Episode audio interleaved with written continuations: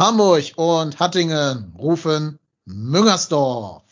Hallo und herzlich willkommen zur 173. oder vielleicht 74. Folge von Trotzdem hier, dem Podcast über den ersten FC Köln.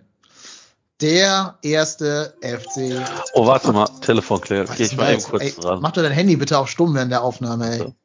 Ja. Ja. Ja, vom Podcast trotzdem hier. Mhm. Ja, kann ich aber erst vielleicht nächste Woche was zu sagen. Ja, alles klar. Ich, ich stell dann durch, wie immer. Alles klar. Ja, ja, bis dann. Ciao. Ja, muss ich rangehen. Kopenhagen war am Telefon.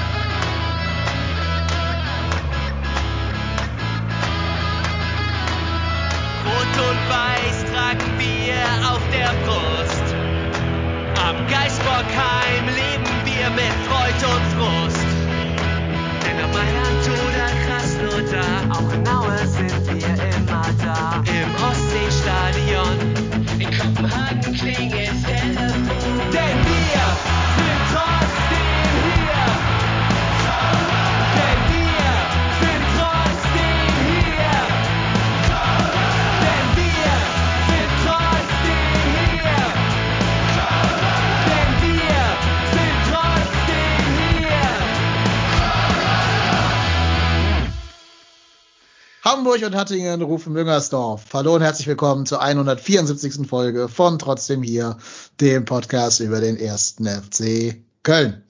Der erste FC Köln gewinnt mit 4 zu 1 in Augsburg und weil zeitgleich auch Union Berlin nicht über ein Unentschieden gegen den abgestiegenen Tabellenletzten Gräuter Fürth hinauskommt und die TSG aus Hoffenheim daheim mit 3 zu 4 dem SC Freiburg unterliegt, heißt das so viel wie Platz 6 und 6 Punkte Vorsprung auf Platz 8. Freunde, der Traum von Europa, er ist zum Greifen nah und das werden wir jetzt hier alles ganz, ganz in Ruhe besprechen. Deswegen sind mir zugeschaltet drei Männer, keine Hosen ist das Motto der heutigen Folge und der erste Mensch ohne Hose ist der Marco. Moin Marco, grüß dich. Ja, moin. Hi. Ja, ich will gar nicht wissen, wo du dein Telefon jetzt verstaust, während du keine Hose trägst. Das musst du mit dir und deinem Gott klären. das, äh, äh, tatsächlich muss ich wieder den, den Ton ausmachen und hab's äh, neben mir liegen. Aha, ja, ja. Das sagen sie alle.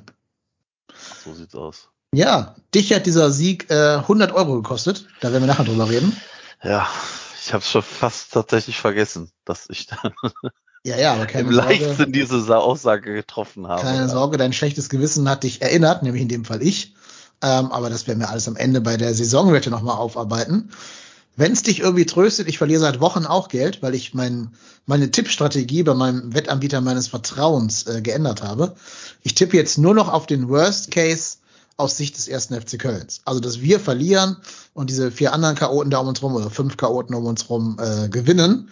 Und seitdem ich das tue, ist dieses, dieser Worst Case noch nie eingetreten, weil ich gemerkt habe, dass ich selber immer so tippe, dass das nie passiert. Insofern äh, habe ich, also ich möchte sagen, ich habe Köln nach Europa gebracht, quasi. Nach Europa getippt. Ja, genau. Ich habe es auf die positive Art und Weise gejinxt. Genau. Viel Geld verloren dabei, aber jeder Cent war es mir wert. Da bin ich ja mal gespannt. Ja. Und dann mal gucken, ob unser nächster Gast noch Hosen und Centbeträge hat. Ich weiß es nicht. Zugeschaltet aus den harten Plätzen der Kreisliga C und der Chefredakteur von fc.com in seiner Freizeit, der Thomas Reinscheid. Moin.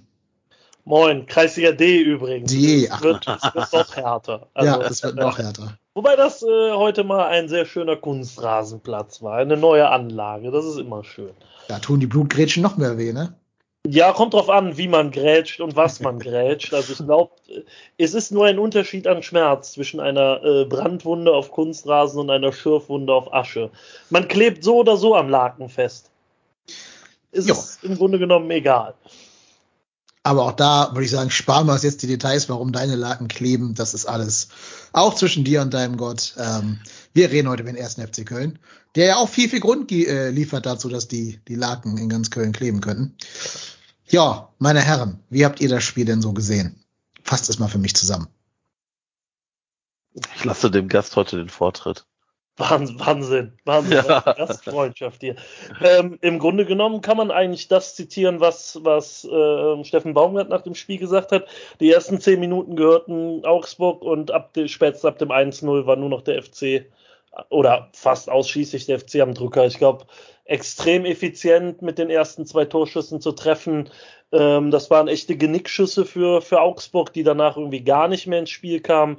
Hätte auch gut und gerne in der Phase nach dem 2-0 nochmal das dritte, vierte nachlegen können und eigentlich das Spiel zur Pause schon entschieden äh, zu entscheiden. Aber im Grunde genommen, ich glaube, hat, hat irgendwann jemand einen so souveränen FC auswärts erlebt. Gerade in Augsburg das sowieso nicht, aber ähm, da war ja zu keiner Zeit irgendwie ein größerer Zweifel da, dass äh, die drei Punkte nicht mit nach Köln gehen. Dementsprechend, ja, also ich glaube, Steffen Baumgart war nach dem Spiel ähm, kurzzeitig mal sprachlos, wie er im Interview gesagt hat.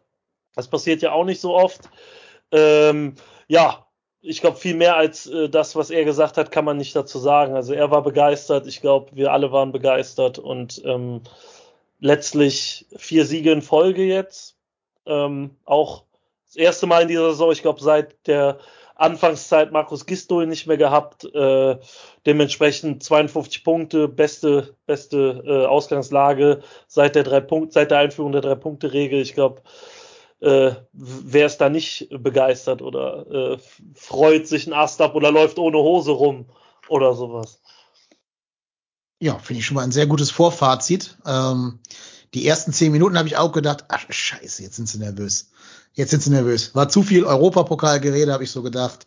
Augsburg macht wieder Augsburg-Dinge, die kamen relativ ungehindert vor unser Tor in den ersten zehn Minuten, wie gesagt. Ähm, da habe ich schon relativ Schlimmes befürchtet weil wir ja alle wissen, ne, so Spiele, wenn er mal ein, Augsburg ein 1-0 macht, wird das unheimlich schwer gegen die, dann treten die alles kaputt, was sich bewegt und stellen sich damit mit zehn Mann und Markus Weinziel hinten rein. Ähm, aber ich finde, eine große Qualität dieser Mannschaft ist es, jetzt inzwischen quasi mit den ersten Torchancen auch mal Tore zu schießen. Das war ja lange anders. Also wenn wir gerade an dieses Spiel gegen Dortmund denken, wo wir ja wirklich unfassbar viele Chancen verballert haben. Und da ist jetzt auch so eine neue, ähm, Effizienz einge eingekehrt in die Mannschaft, die vielleicht auch was damit zu tun hat, dass jetzt nochmal so ein, ein Ziel ausgerufen wurde und man sich auf dieses Ziel eben konzentrieren und fokussieren kann. Und ähm, da habe ich das Gefühl, dass das jetzt eine große, ja, so ein großes Ass im Ärmel im Endsport ist, dass du jetzt nicht mehr diesen Chancenwucher betreibst, am Anfang jedenfalls nicht, sondern dir immer mit deinen ersten zwei Torchancen auch zwei Tore herausschießen kannst.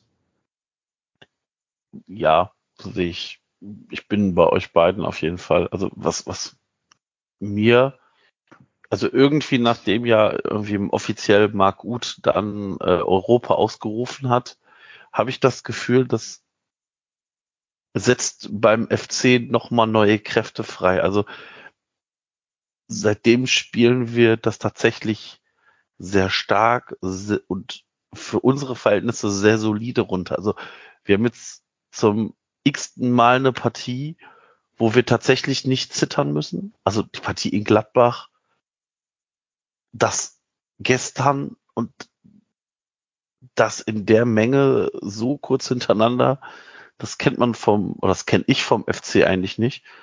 Und ähm, ich bin tatsächlich wirklich beeindruckt von der mannschaftlichen geschlossenen Leistung wieder mal. Ähm, und bin tatsächlich sprachlos. Also nach dem 2-0 musste ich tatsächlich zweimal etwas härter schlucken, weil ich tatsächlich so schon den ersten Kloß im Hals hatte, weil ich gedacht habe, so, oh Scheiße, das kann hier wirklich funktionieren. Und irgendwie, klar, erzähle ich gefühlt seit der ersten etwas besseren Markus Gistol Phase irgendwas von Europa. Aber dieses Jahr richtig dran geglaubt habe ich eigentlich auch nicht auch nicht vor drei Wochen. Und irgendwie mit jedem Spiel, das wir jetzt spielen, wird es irgendwie tatsächlich greifbarer. Und dass dann Freiburg die blöden Hoffenheimer auch noch 4-3 besiegt, ist natürlich dann tatsächlich äh, wirklich die Kirsche auf der Torte. Und wir haben jetzt sechs Punkte Vorsprung auf Hoffenheim. Und ganz ehrlich, wenn wir uns das jetzt nehmen lassen, dann haben wir es auch nicht verdient, nach Europa zu fahren. Und selbst das muss man ja auch noch sagen, selbst wenn wir zweimal verlieren sollten, kann es ja auch sein, dass wir trotzdem Siebter werden. Ja. Also das ist Wahnsinn. Theoretisch man, sogar Sechster, was, ne? was man aus meiner Sicht noch dazu sagen muss äh, zur Effizienz ist, ähm, seit äh, Steffen Baumgart vor dem Mainz-Spiel gesagt hat, dass auch mal andere treffen sollen, außer Anthony Modest, treffen offensichtlich auch andere außer Anthony Modest. Äh, der Gott sei Dank jetzt auch seine Tore macht, also das nicht eingestellt hat, aber ähm, Marc Uth spielt, glaube ich, seit, also ich glaube, seit dem Mainz-Spiel auf einem auf Niveau, das ich von ihm so noch nicht gesehen habe. Und der Kerl hat sich immerhin mal in die Nationalmannschaft gebolzt. Ne? Also ähm, ich glaube, seit, seit dem Mainz-Spiel, wenn man mal seine zwei Ecken da mit reinnimmt, die, die ja nicht di äh, direkte Assists sind, ähm, ist der Kerl, glaube ich, an zehn Toren beteiligt oder sowas gewesen seitdem. Und das ist, äh, das ist äh, absolutes, also ich glaube, das, was, das, was Marco gesagt hat, ähm, äh, mit diesem, mit der Europa, mit dem, mit der Ansage mit Europa und sowas. Ich glaube, niemand verkörpert das so krass wie Marc Uth. Ähm, wer den Kerl auf dem Platz sieht, der weiß, der brennt für, für das Ziel, europäisch zu spielen mit dem ersten FC Köln und ähm, zeigt das auch an, also nicht nur, nicht nur an Einsatz, sondern auch an Leistung. Also wer die Seitenverlagerungen gesehen hat, nicht nur heute, sondern auch in Gladbach schon das Ding auf Lubicic oder so, das ist einfach, das ist richtig, richtig, richtig guter Fußball. Und ähm, ich sage ja immer, dass ich so eher die Sektion Fensterrentner bin äh, beim ersten FC Köln. Ähm, gern die Miesmuschel spiele, aber so wie die Mannschaft aktuell auftritt, ist das weit, weit, weit von dem entfernt, was wie wir zum Beispiel unter Peter Stöger in den Europapokal gekommen sind.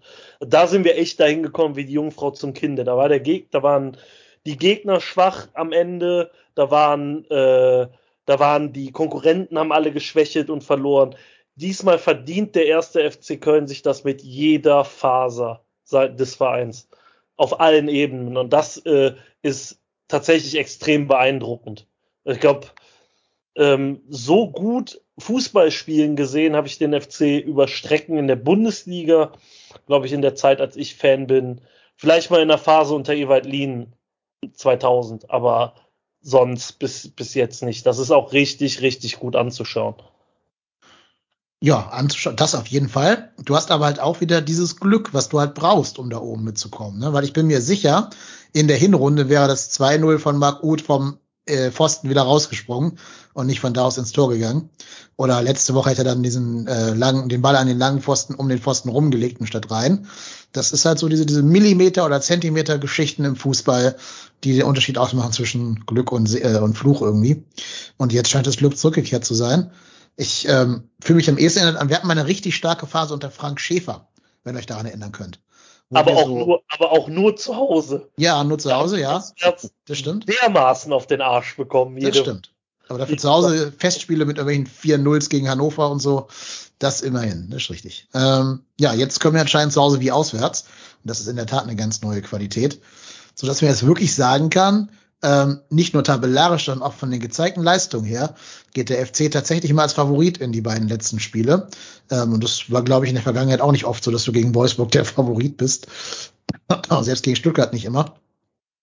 Also wäre wahrscheinlich letzte Saison auch anders gewesen, wer da, wer da der Favorit ist. Und das ist schon super beeindruckend und irgendwie, man hat auch das Gefühl, dass das jetzt auch so ein, so ein Flow einfach ist, wo du jetzt quasi machen kannst, was du willst. Äh, es funktioniert einfach alles irgendwie.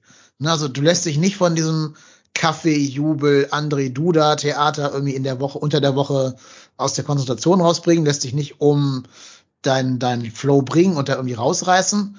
Und wir alle, glaube ich, kennen andere Inkarnationen vom FC, die durch dieses Chaos unter der Woche ähm, nervös geworden wären und sich dadurch hätten vom Weg abbringen lassen. Kennen wir, glaube ich, alle. Äh, das ist diesmal nicht der Fall gewesen. Stattdessen kommt halt für Duda Jan Thielmann in die Mannschaft, der ja auch noch nicht unbedingt die allergrößte Saison seines Lebens spielt.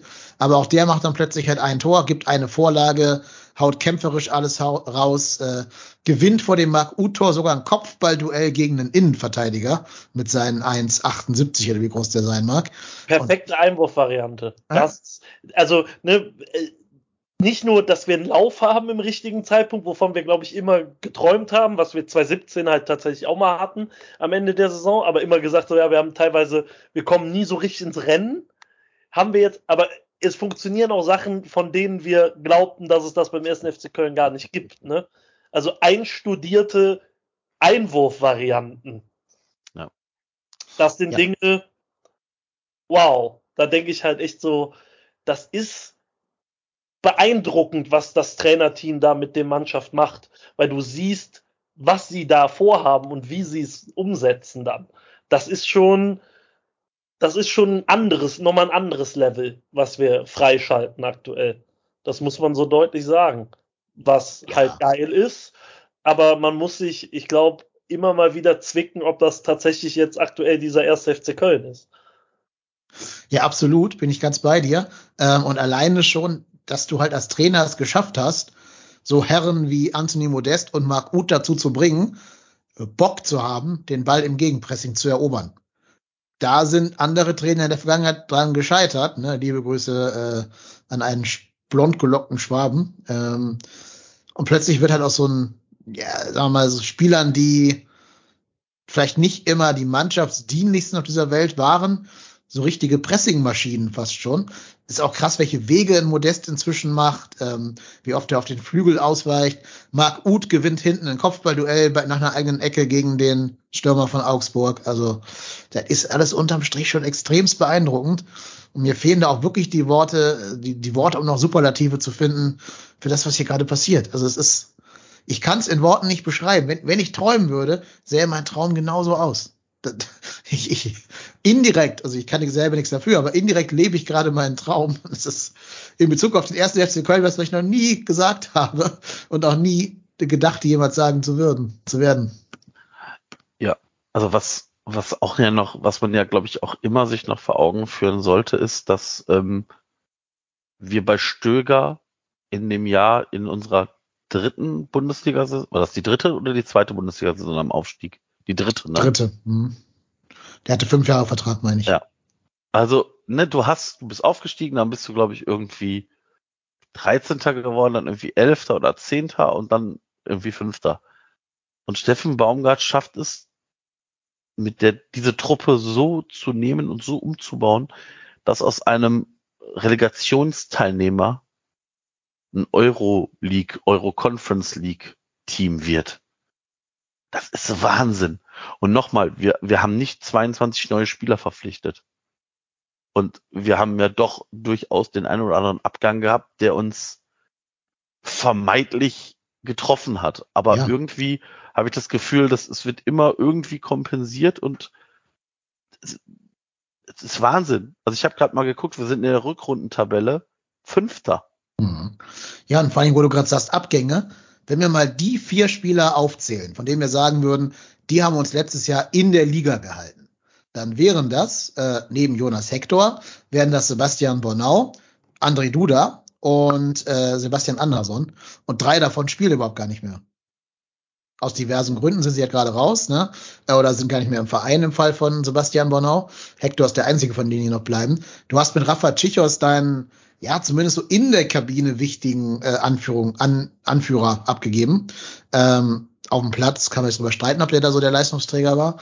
Du hast mit Jorge Mireia einen Typen abgegeben, der immerhin auch gute Leistung gebracht hat, wenn er mal ran durfte.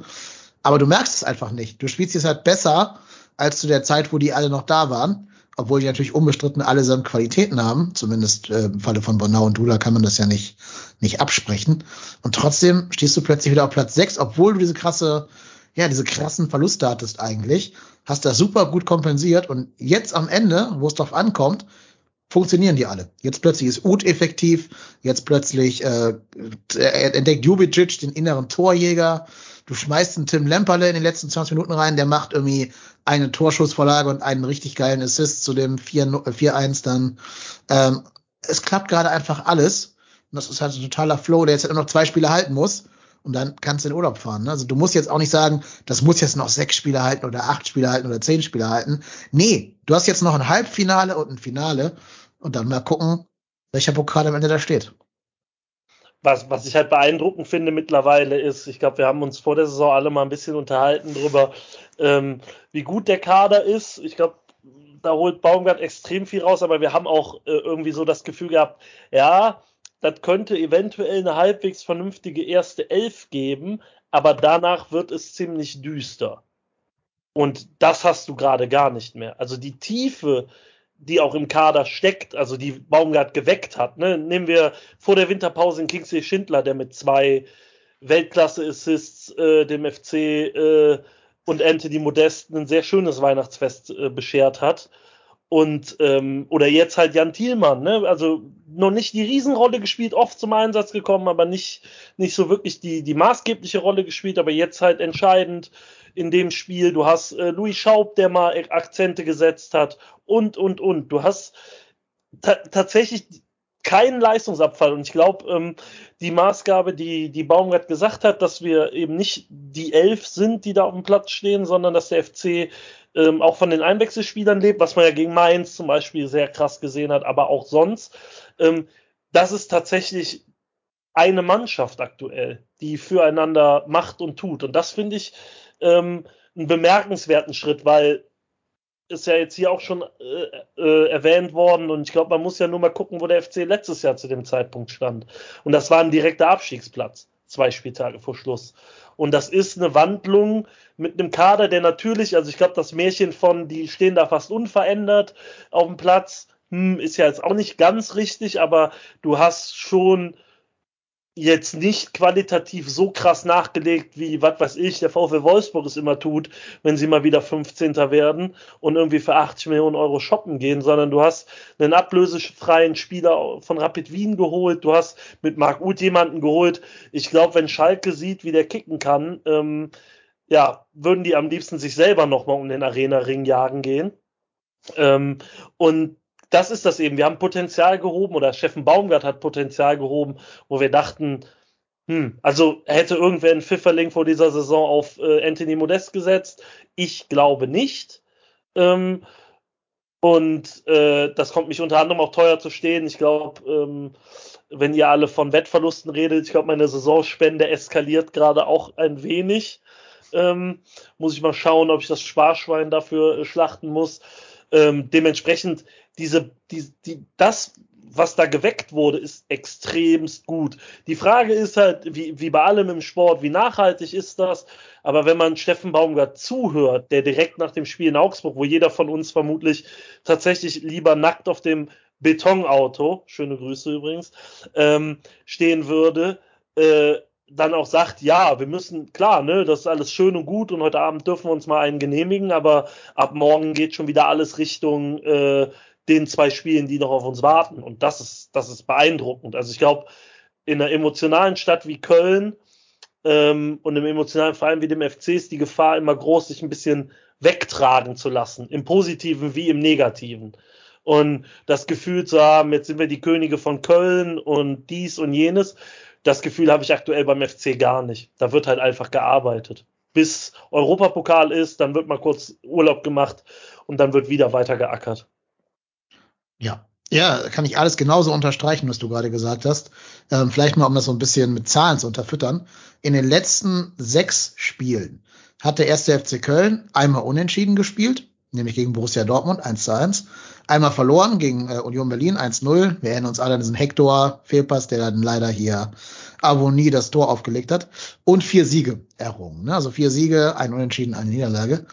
Und jetzt mal zum Vergleich. Das ist exakt die gleiche Bilanz wie Red Bull Leipzig, die natürlich äh, also Europa League Halbfinalist und eigentlich Champions Leagueist sind. Das ist eine bessere Bilanz als der SC Freiburg. Die haben nämlich eine Niederlage, äh, ein Unentschieden mehr. Das ist eine bessere Bilanz als Bayer Leverkusen. Die haben nämlich zweimal verloren. Das ist eine viel bessere Bilanz als Borussia Dortmund, weil die haben dreimal verloren, ein Unentschieden in derselben Zeit. Und die Bayern haben äh, zwei Punkte mehr geholt in dieser Zeit. Also, um mal zu sehen, wo wir, wo wir gerade von reden. Ne? Ähm, ich wette, in der Trendtabelle, wo man die letzten paar Spiele immer nur abbildet, werden wir auf jeden Fall sogar Champions League Platz, wenn man das so hört. Ähm, und das, ja, also mir, mir fehlen langsam die Adjektive, um nicht immer zu sagen, dass das beeindruckend ist, aber das ist das passendste Wort von allen. Es ist einfach total beeindruckend. Ähm, und ich habe auch das Gefühl, du bist jetzt in diesem, diesem Flow, das hast du gerade auch gesagt, Thomas. Ähm, du kannst jetzt da reinschmeißen, wen du willst, die performen alle. Ich wette, wenn du jetzt statt Jan Thielmann Kingsley Schindler in den Sturm gestellt hättest, was der noch nie gespielt hat in seinem Leben wahrscheinlich, so zweite Spitze, hängende Spitze, macht er auch ein Tor. Wahrscheinlich schießt André Duda gegen Wolfsburg nach Einwechslung das Siegtor gegen Wolfsburg, weil gerade alles funktioniert irgendwie. Das ist ja also beeindruckend, auch ein bisschen beängstigend auf andere Art und Weise. Ähm, aber ich, also ich ziehe mein, meine Schiebermütze vor dem, was da gerade passiert. Und wir sind übrigens äh, Platz zwei der Trendtabelle. Ich habe gerade nachgeschaut. Platz zwei. Ja, die einzige Mannschaft, die die letzten vier Spiele allesamt gewinnen konnten, ne? konnte. Fünf, also, fünf Spiele, genau. ähm, wie gesagt, äh, äh, man muss sich ganz oft kneifen. Ich glaube, wir haben alle schon ein paar blaue Flecken an, an den Armen und an den Beinen, weil wir Ja. das einfach nicht glauben können, was da, was da aktuell passiert. Und das ist tatsächlich, ne, du sagst es richtig, beeindruckend ist halt das Wort der Stunde dafür. Weil, ganz ehrlich, was war das für ein Auftritt in Augsburg? Ne? Ey, wir haben uns alle sehr in die Hose gemacht vor diesem Spiel. Also ich glaube, das war so, wenn ich den Tabellenrechner hin und her geschoben habe äh, unter der Woche, so der Stolperstein, den ich im, im Kopf hatte, ne? so dieses klassische, ja, jetzt fahren wir nach Augsburg oder spielen gegen Augsburg und die gehen uns so auf den Sack und du reißt da wieder nix und so. Ähm, ja, und den räumst du in der Art und Weise aus dem Weg, diesen Stolperstein. Das ist schon nicht ohne. Und ich glaube auch, dass da andere Mannschaften hingucken. Ne? Also von denen, die da um Platz 4 bis 7, 8 kämpfen, ist der FC aktuell die heißeste Mannschaft. Und äh, es ist halt nicht viel. Ne? So blöd das klingt, wenn man jetzt hier von der Champions League redet. Aber die Hymne im Hinterkopf klingt schon so ein bisschen. Ne? Die muss, man, muss, muss man ganz ehrlich sagen. Weil das sind zwei Spiele, du hast es völlig zu Recht gesagt, in die geht der 1. FC Köln als Favorit. Und lass, wer weiß, wie es in Stuttgart aussieht. Lass gegen Wolfsburg gewinnen, für die geht's um nichts mehr. Und dann geht's vielleicht noch um was für uns. Und Stuttgart ist halt ne, aktuell nicht gut. Und vielleicht geht's bei denen gehen die Nerven mit denen durch und dann stehst du da auf einmal. Also ich würde es nehmen, aber äh, und es ist ja auch nicht unrealistisch, aber das ist schon krank, wenn man wie gesagt bedenkt, letztes Jahr waren wir Vorletzter zu dem Zeitpunkt und wir waren tot und wir waren im ersten Spiel gegen Kiel tot. Wir waren bis zur, wann war das Bornau-Tor? 84. Minute gegen Schalke, 82. Keine Ahnung, bis dahin waren wir tot. Und ein Jahr später stehen wir hier, sitzen hier, liegen hier wie ich ähm, und diskutieren darüber, dass der SFC Köln ernsthaft an das Tor zur Champions League klopft. Was für ein Wahnsinn ist das denn bitte? Ja. Ich finde auch, wir, wir machen gerade das, was wir sehnsüchtig bei anderen Vereinen gesehen haben. Was wir letztes Jahr bei Eintracht Frankfurt gesehen haben, die bis zu diesem Hütter-Skandal, oder, oder nicht Skandal, sondern äh, Hütter-Theater an der, in der Nähe der Champions League waren. Wir haben das letztes Jahr am letzten Spieltag bei Union Berlin gesehen, wie die mit der letzten Aktion noch das, das Tor zu Europa machen. Wir haben so ein bisschen neidisch auf die Freiburger für deren Saison geschaut. Ja, und jetzt sind wir halt selber plötzlich da. Und ich finde auch cool, dass du dich jetzt auch ähm, nicht auf diese Spilenzien von Augsburg eingelassen hast. Das ist ja immer deren Ding gewesen in der Vergangenheit. Die haben dieses Spiel sehr körperlich geführt normalerweise. Und dann hat der FC immer da irgendwann die, die Nerven verloren. Und da lässt sich ja gar nicht drauf ein. Du sagst, mach was ihr wollt. Wir schießen halt vier Tore. Seht so, wie ihr fünf schießt, wenn ihr hier gewinnen wollt gegen uns. Ähm, ja, und da, also, mir fehlen einfach die Worte. Ich kann es wirklich nicht mehr anders ausdrücken, als ich es ja schon ausgedrückt habe. Ich bin zutiefst beeindruckt. Ja vor allem, du, du führst 3-0 und dann macht Augsburg so aus dem, ja, aus dem Nichts fast das 3-1. Und da habe ich gedacht, oh, oh, das könnte ein bisschen zu früh gefallen sein, weil 73. Minute. Und dann hatte Augsburg so zwei Minuten, wo die tatsächlich nochmal Dampf gemacht haben. Und dann machst du halt im Prinzip fast, fast kurz danach machst du das 4-1. Und wie? Also wie Lemperle da, ich weiß gar nicht, wer es, wer es war, den er da hat aussteigen lassen. Ob's, der andere Hahn kann es nicht gewesen sein. Wer war das denn?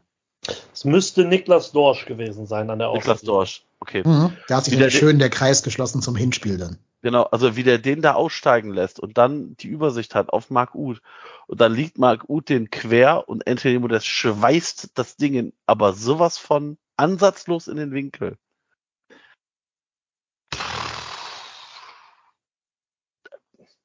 Da wusste ich, das kann für uns richtig, richtig gut werden, egal was die anderen Teams um uns herum machen.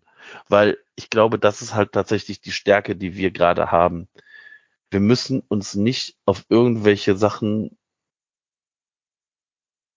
konzentrieren, die wir nicht in der Hand haben. Wir haben es selber in der Hand, wie wir nach Europa kommen oder ob und wie wir nach Europa kommen. Und das ist schon sehr, sehr, sehr, sehr geil. Also ich bin auch tatsächlich beeindruckt, geflasht und ja, das ist schon Wahnsinn. Ja, und vor allen Dingen, es schließen sich gerade auch so viele Kreise, dass du das eigentlich schon einem Hollywood-Drehbuch, äh, äh, Drehbuchautor als schlechte Schmierenkomödie ankreiden würdest. Ne?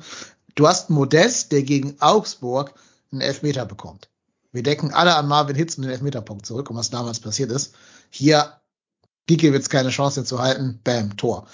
Auf der Tribüne sitzt Totengräber dieses Vereins Nummer eins, Armin Fee, und guckt bedröppelt aus der Wäsche. Morgen kommt, äh, nicht morgen, sondern am nächsten Samstag, kommt äh, der nächste Totengräber dieses Vereins mit seinem neuen Verein ins Stadion, Jörg Schmatke. Und am letzten Spieltag kommt der dritte Totengräber, Alex Werle, den du in zweite Liga schießen kannst, wenn du, wenn du drauf anlegst. Also es schließen sich gerade so viele Kreise. Das ist wirklich surreal. Es ist surreal.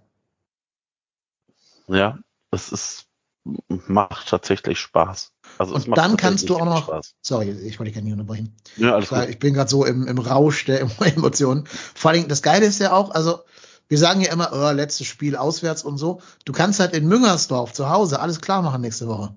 Am vorletzten nachdem, Spieltag. Ja, genau. Also im letzten Heimspiel halt. Ne? Du kannst, du kannst halt ja. wieder im Heimspiel alles klar machen und fährst vielleicht sogar schon komplett relaxed nach Stuttgart, weil es ja vielleicht nur noch um Platz 5 oder 6 geht, aber nicht mehr um noch oder um 7 Champions League. Ja, oder, oder Platz 4. Leider nicht. Wir nehmen jetzt hier, also Disclaimer, wir nehmen hier am Sonntagabend auf. Das heißt, wir wissen nicht, wie Leipzig gegen Gladbach, Gladbach gespielt haben wird.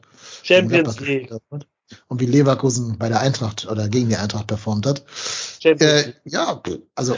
Boah, stellt euch mal wirklich, also stellt euch mal bitte vor, wir würden wirklich in die Champions League kommen. Die Besten. Besten. Ja, äh, wir machen das jetzt mal. Wir tippen mal die nächsten drei Spiele oder zwei für manche Vereine noch. Äh, also die Hörer haben jetzt halt den Vorteil, dass sie schon wissen, wahrscheinlich bis sie das hier hören, wie Leipzig und Leverkusen gespielt haben. Was sagt denn die Expertenrunde? Ihr sagt mir jetzt immer 1x2, Leverkusen gegen Eintracht Frankfurt. Ich glaub, Unentschieden. Unentschieden. Ja, es kann auch sein. Ja, unentschieden. Ja, Gehe ich auch ich, mit. Wir machen immer 1-0 oder 0-1 oder so. Ne? Das ist jetzt kein Torverhältnis. Ja, ja, ja. Gladbach zu Hause gegen Leipzig. Leipzig. Ja. Leipzig, ja, ist, glaube ich, das realistischere Szenario. So, dann kommt der 33. Spieltag. Ähm, Hoffenheim gegen Leverkusen. Leverkusen. Leverkusen, ja. Ja, glaube ich leider auch. Hoffenheim ist in der Trendtabelle übrigens äh, Abstiegskandidaten mit Platz 17. So schlecht läuft's bei denen. Die haben in den letzten fünf Spielen, äh, sechs Spielen, wo ich gerade unsere Statistik vorgelesen habe, genau zwei Punkte geholt. Hoffenheim meinst du? Hoffenheim, naja. Ja, okay. Ja. Wobei, wenn die äh, einen Dreier holen wollen würden, dann wäre jetzt ein guter Zeitpunkt gegen Leverkusen, muss ich, muss ich zugeben, wenn wir selber auch gewinnen parallel. Freiburg gegen Union. Unentschieden. Das glaube ich auch, glaube ich auch eher ein Unentschieden, ja. Ich hätte eher auf Freiburg getippt, aber ich, ähm, ich beuge mich da mal dem Mehrheitsdruck. Und der erste FC Köln spielt zu Hause gegen den VfL Wolfsburg. Das werden wir gewinnen. Bin ich felsenfest von überzeugt. Erste FC Köln. An, André Duda Siegtor in der 83. Minute nach einem zicken 0-0. Kölner Vereine steigen auf. so, und Leipzig spielt zu Hause gegen Augsburg. Eins. Ja. Glaube ich, da müssen wir nicht drüber reden. Und letzter Spieltag, der 34. Ähm, das ist alles egal. Leverkusen gegen Freiburg, noch so ein Punktestieler-Spiel. Ich glaube unentschieden. Hätte ich jetzt auch gesagt, eigentlich, okay. ja. Union gegen Bochum, für die es um nichts mehr geht, die Bochumer.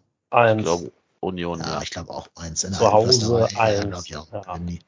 Gladbach am letzten Spieltag zu Hause gegen Hoffenheim glaube, dass völlig, die Gladbacher gewinnen. Völlig egal bis dahin, aber das gewinnt Gladbach. Ja, habt recht, in beiden Belangen. Äh, Leipzig spielt dann zu äh, auswärts in Bielefeld. Ja. Für die es vielleicht noch um alles geht, ne? Die Bielefelder. Aber glaub, trotzdem Leipzig, ja. Ja, sehe ich auch so. Okay, und wir spielen in Stuttgart. Ja, für den FC. Das werden wir gewinnen. Also Ja. wenn, wenn Leipzig früh, wenn Leipzig früh führt gegen Bielefeld, gewinnt Stuttgart nichts gegen uns. Ja. So Genau. einfach ist das. Also eine 2. Das glaube ich nämlich auch. So, dann lautet die Endtabelle wie folgt.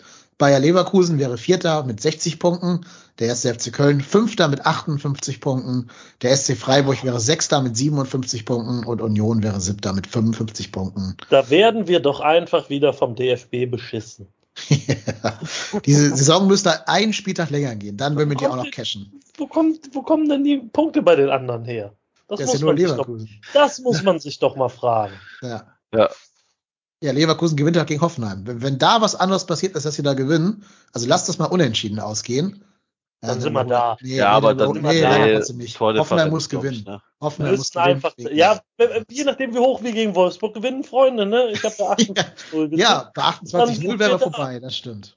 Dann sind wir da. Der blonde Engel macht ja auch schon blau. Habe ich gehört. Er hat Angst. Ich glaube, der ist leider schwerer verletzt, ne? Muss man an der Stelle Ja, mal das sagen. sah nicht gute gut Besserung. Ehrlich gesagt, aber Ja. abwarten. Ja, gute Besserung, Sepp, und komm zurück. Come home. Free Sepp. Lass den frei von, von Wolfsburg. Wo soll er spielen? Ersatzstürmer? Ja, warum nicht, ne? Statt André, äh, statt, statt äh, Sebastian Andersson, ne? Ja. Jo. Also ihr merkt, die Euphorie ist groß bei uns. Jetzt haben wir hier den Tabellenrechner angeschmissen. Jetzt ist ja vielleicht gar nicht jedem Hörer und jeder Hörerin so ganz klar, was ist der Unterschied zwischen Platz 7, Platz 5, Platz 4, was hat das für Implikationen? Deswegen habe ich heute Morgen ein sehr langes Interview mit dem einzigen Mann auf ganz Twitter geführt, der überhaupt versteht, welcher Platz für was qualifiziert, was die DFB-Pokalergebnisse damit zu tun haben, ob der, der Sieg der Eintracht im Europapokal irgendeine Relevanz hat, nämlich mit äh, Khaled Nahar. Und Khaled hat uns Rede und Antwort gestanden. Das haben wir, wie gesagt, voraufgezeichnet. Und das würde ich jetzt an dieser Stelle einfach mal einspielen, das Interview. Und dann wisst ihr hinterher Bescheid, welcher Platz bedeutet für den ersten FC Köln was. Wie viel Geld gibt es für Platz 7, für Platz 6, für Platz 5, für Platz 4. Also insofern, äh, lauscht dem Mann ganz gespannt. Geht jetzt 20 Minuten das Segment und dann kommen wir zurück hier in diese Expertenrunde. Ihr könnt gerne die Shownotes äh, benutzen, wenn ihr lieber erstmal uns weiter hören möchtet. Aber dann hört die, hört das Segment mit Khaled auf jeden Fall nach, weil das ist sehr, sehr, sehr spannend. Ja, Mats ab. Ja, liebe Hörerinnen und Hörer, wir haben jetzt ein kleines Inselsegment, weil wir haben uns gedacht, es ist ja noch sehr in der Schwebe, auf welchem Platz der erste FC Köln am Ende des Tages landen wird. Und jeder Platz kann ja vielleicht einen Unterschied bedeuten, in welchem Wettbewerb man spielt, wie viel Geld man einnimmt und was das überhaupt für Implikationen hat. Das ist aber ja schon, sagen wir mal, mittlere Raketenwissenschaft zu verstehen, wer wann, wie, wo, in welchem Wettbewerb spielt, wie der DFB-Pokal damit zusammenhängt, ob Frankreich, äh, Frankfurt in der Europa League damit irgendwas zu tun hat. Und da haben wir uns gedacht, weil das so kompliziert ist, müssen wir den wahrscheinlich einzigen Menschen ganz Deutschlands, zumindest aber ganz Twitters einladen, der das versteht. Deswegen ist heute bei uns der Khaled Narar, Journalist bei der Sportschau äh, für den Deutschlandfunk und beschäftigt sich mit den Verwerfungen der UEFA und anderen Spilenzien. Moin Khaled, grüß dich. Schön, dass du da bist. Hallo, grüße dich. Und ähm, du hast uns gesagt, dass du mit uns ein bisschen darüber reden kannst, was denn Platz 7 der Unterschied ausmacht zu Platz 6, zu Platz 5 oder gar zu Platz 4. Vielleicht wollen wir damit einfach mal loslegen. Ähm, Platz 7 ist nach meinem Verständnis die Qualifikation für die Conference League. Ist das richtig? Also die wichtigste Nachricht vorab ist eigentlich, dass der FC kaum noch aus einem europäischen Wettbewerb zu verdrängen sein wird. Platz 7 wird reichen. Der FC müsste gegen Wolfsburg und Stuttgart verlieren und Hoffenheim müsste Leverkusen und Gladbach schlagen, dass der FC noch Achter wird. Ähm, das ist also schon mal sehr unwahrscheinlich. Ein Punkt reicht also. Warum reicht jetzt Platz 7? Das liegt daran, dass Freiburg und Leipzig im Pokalfinale spielen. Im Pokalfinale wird ein Europa League Teilnehmer ausgespielt und wenn der Club aber schon qualifiziert ist für die Champions League oder die Europa League in der Bundesliga, dann geht dieser Platz aus dem Pokalfinale an die Bundesliga. Und dann verschiebt sich der Europa League Platz von fünf auf sechs, also ein zweiter Europa League Platz. Und der siebte Platz statt des sechsten Platzes wird zum Conference League Platz. Ähm, damit ist also Platz sieben so gut wie sicher, denn äh, wenn der FC einen von beiden, Freiburg oder Leipzig, hinter sich lässt, dann ist es eh Platz sechs. Und wenn beide vor dem FC landen, rücken die Plätze nach unten. Also Zwischenfazit, der europäische Wettbewerb ist so gut wie sicher. Die Frage ist nur, welcher? Okay. Und jetzt nehmen wir mal an, am Ende des Tages wird es Platz sieben werden, was wir natürlich nicht hoffen. Dann müssten wir erstmal eine Qualifikation spielen, um in die Conference League reinzukommen. Ist das richtig oder ist sie, ist sie schon safe dann? Genau, wenn wir jetzt von unten nach oben gucken oder machen wir es andersrum, beginnen wir oben. Platz eins bis vier spielen in der Champions League Gruppenphase. Platz fünf und der Pokalsieger spielen in der Europa League Gruppenphase oder, wie eben erklärt, der Platz, der aus dem Pokal in die Bundesliga zurückgeht. Es sind also zwei Plätze in der Europa League Gruppenphase möglich. Und Platz sieben, worauf es ja hinausläuft, wäre dann eine Playoff-Runde in der Conference League, für die der FC qualifiziert wäre. Das hat ja Union Berlin dieses Jahr äh, so gehabt. Die haben, glaube ich, in äh, Finnland gespielt. Mhm, genau. Das ist äh, der Weg, der möglich ist. Wichtige Botschaft dabei ist, Platz 8 reicht auf keinen Fall. Der DFB-Pokal ist der einzige Weg, wie sich an irgendwelchen Plätzen irgendwas verändern kann. Also in dem Zusammenhang ist es egal, was Frankfurt und Leipzig in der Europa League machen. Jetzt aber mal ganz kurz ähm, weg vom FC. Wenn Frankfurt die Europa League gewinnt, spielen die dann quasi einen fünften Champions League Platz von uns, von Deutschland? Oder wie läuft es denn? Genau. Ähm, Frankfurt könnte den fünften Platz in der Champions League erspielen. Leipzig könnte das auch, wenn sie mhm. nicht unter die ersten vier kommen. Dann wären fünf deutsche Mannschaften in der Champions League. Okay. Ähm, es ist dann halt äh, für die Bundesliga wichtig, äh, was die Gesamtzahl der Plätze angeht. Also eigentlich hat die Bundesliga sieben Plätze, habe ich eben erklärt. Viermal Champions League, zweimal Europa League, einmal Conference League. So, wenn jetzt Frankfurt als Tabellenzehnter die Europa League gewinnt, dann kommt dieser Platz hinzu. Dann spielen acht deutsche Mannschaften international und äh, oben bleibt aber alles, wie es ist. Wenn Leipzig äh, die Europa League gewinnt und in der Bundesliga die Champions League erreicht, dann geht dieser Champions League Platz zurück an die UEFA und sie verteilt ihn, etwas kompliziert, an den Tabellendritten aus Frankreich. Muss man nicht immer verstehen, so. Das ist halt, ne, das ist jetzt äh, den ganzen Hintergrund zu erklären, dauert wahrscheinlich zu lange. Ähm, nächstes Beispiel, wenn Leipzig in der Bundesliga in die Europa League kommt und die Europa League gewinnt, spielen sie auch in der Champions League. Dieser Europa League Platz geht dann aber auch verloren und der geht dann an den Pokalsieger aus den Niederlanden.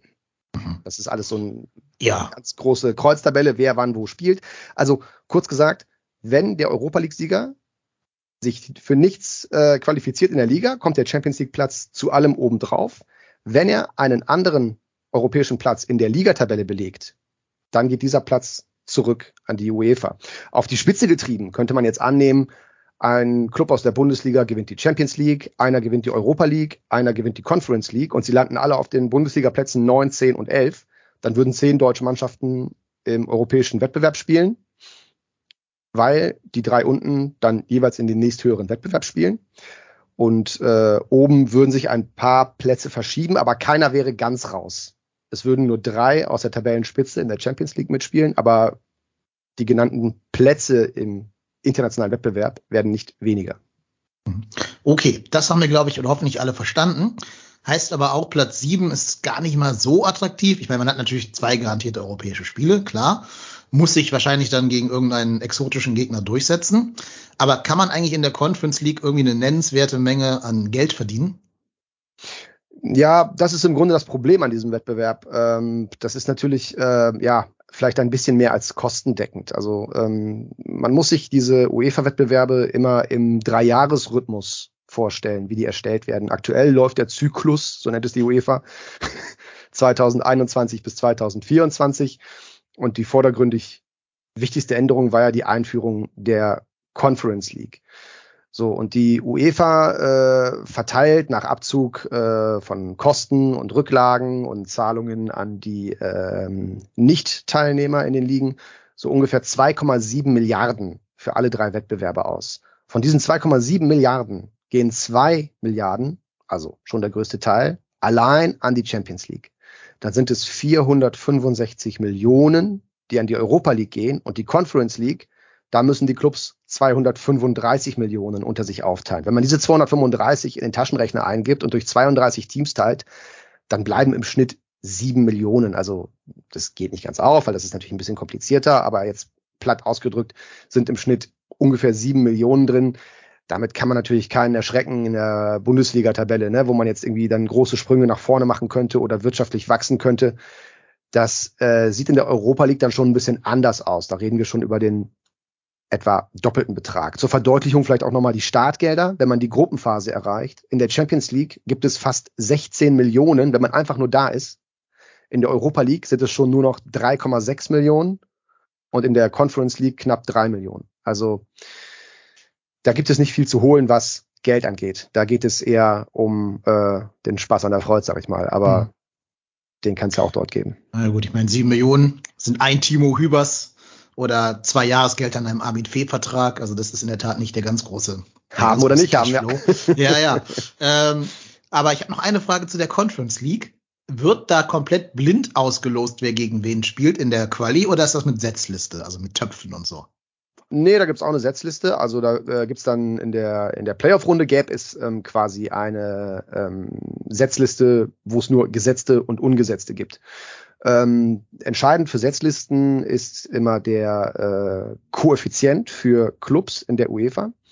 Der FC hat da einen Koeffizienten wie ein Rhinoceros, weil der FC natürlich über fünf Jahre so gut wie nichts gerissen hat und deswegen äh, die Spiele von vor fünf Jahren, die zählen noch, also Arsenal und so weiter.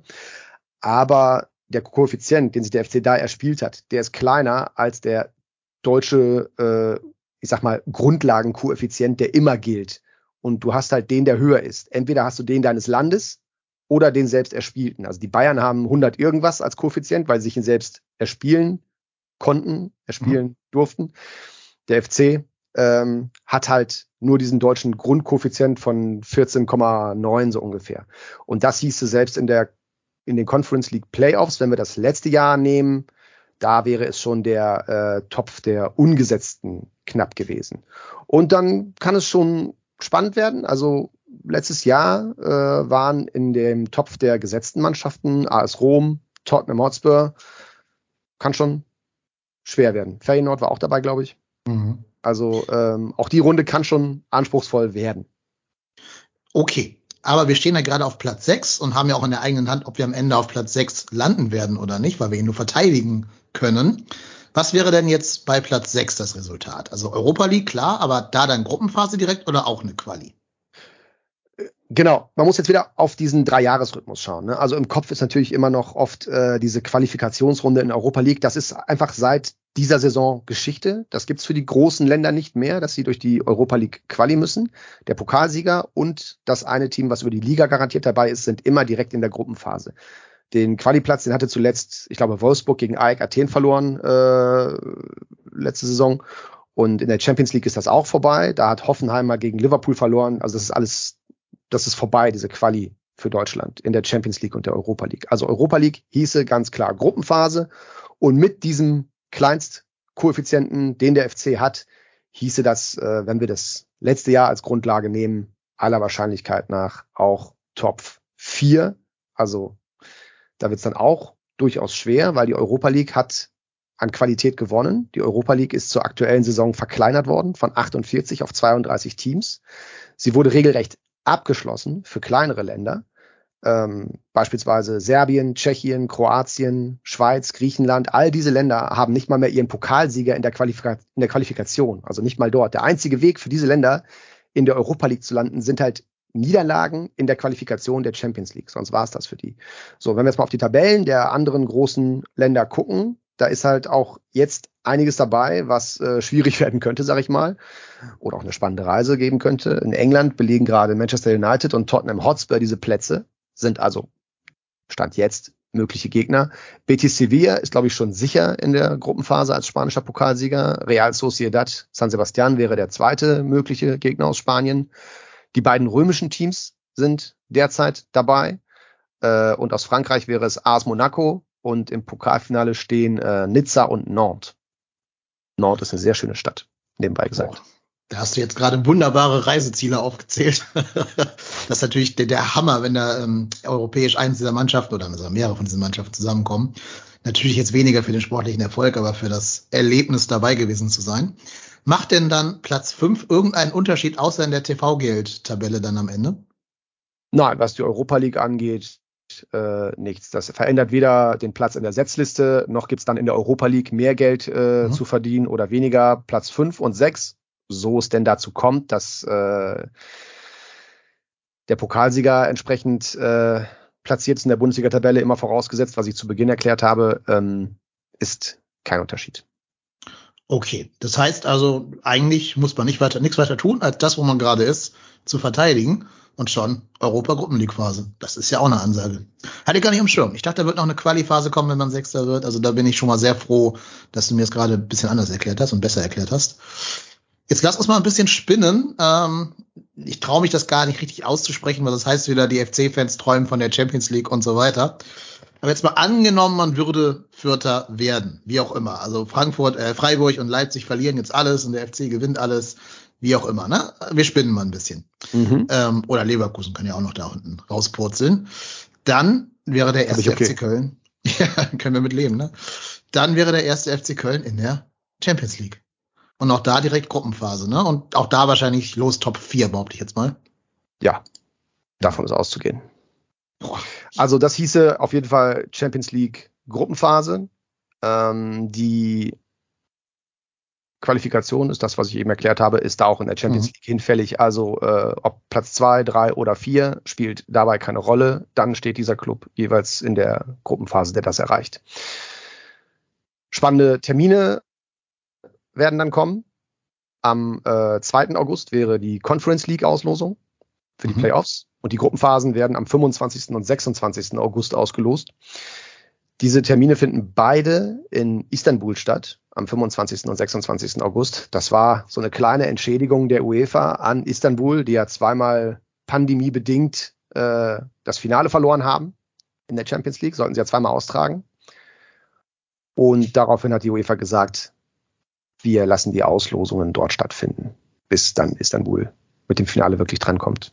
Ja. Trösten wird sie es vermutlich nicht, dieser Tausch. Aber okay, geht halt nicht Ja gut, sie haben das Finale ja doch erhalten. Ich glaube, Okay. 2024? Nee, oder ist es sogar nächstes Jahr? 23, nächstes Jahr ist Istanbul. Okay. Man muss auch vom Finale her wegdenken als Kölner natürlich. Ne? Also das Ja, wollen wir klar. nicht außen vor lassen. Also, Darunter machen wir ähm, wo, was wäre die spannendste Reise im Finale? Und wenn wir da uns mal angucken, wo es hingeht. Istanbul ist äh, das Champions League Finale und Budapest ist das Europa League Finale. Mhm. Beides politisch derzeit schwierige Ziele, Mhm. wie ich finde, oder wie man finden sollte. Und das Finale der Conference League, das wird erst äh, im Laufe des Mai vom UEFA Exekutivkomitee bestimmt. Und die bislang bekannten Kandidaten waren Skopje in Nordmazedonien, Saint-Etienne in Frankreich für Anthony Modest, also Mhm. quasi ein Finale d'Ahorm. Habe ich gerade auch gedacht. Und äh, der dritte Kandidat äh, wäre Heraklion auf Kreta. Okay, krass. Also Ich habe jetzt gedacht, jetzt käme Katar. Peking und äh, keine Ahnung.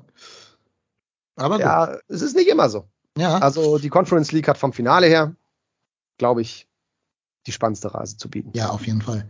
Das heißt, ich versuche mal zusammenzufassen. Ähm, Platz 7 heißt relativ viele Spiele gegen exotischere, aber wahrscheinlich sehr attraktive Gegner für einen relativ geringen finanziellen Output.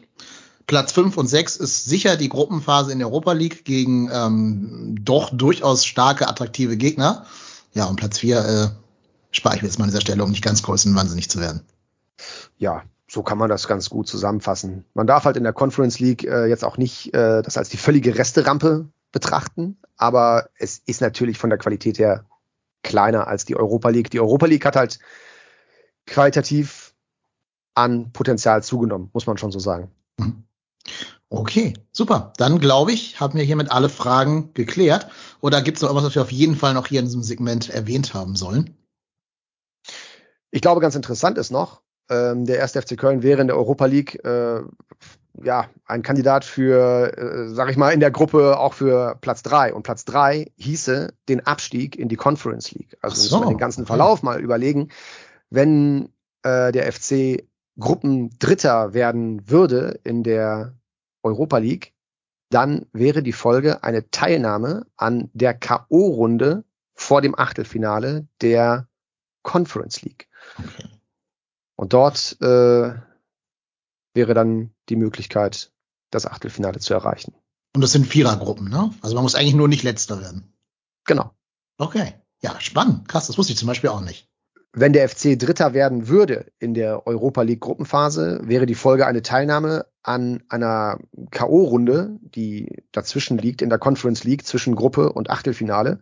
Da spielen dann die Dritten aus der Europa League gegen die Gruppenzweiten der Conference League. Wer im Achtelfinale gegen die Gruppenersten aus der Conference League spielt. Das sind ja acht Gruppen. Ne? Also acht Gruppensieger sind im ja. Achtelfinale und warten auf die acht Sieger dieser Spiele. Also, okay. Es ist nicht ganz einfach. Und das, das Ganze ist ja auch schon wieder hinfällig, wenn wir auf 2024 blicken, weil dann kommt ja wieder die ganz neue äh, Reform von Champions League und dem Rest und dann wird es keine Verzahnung der drei Wettbewerbe mehr geben. Dann spielt jeder Wettbewerb isoliert für sich.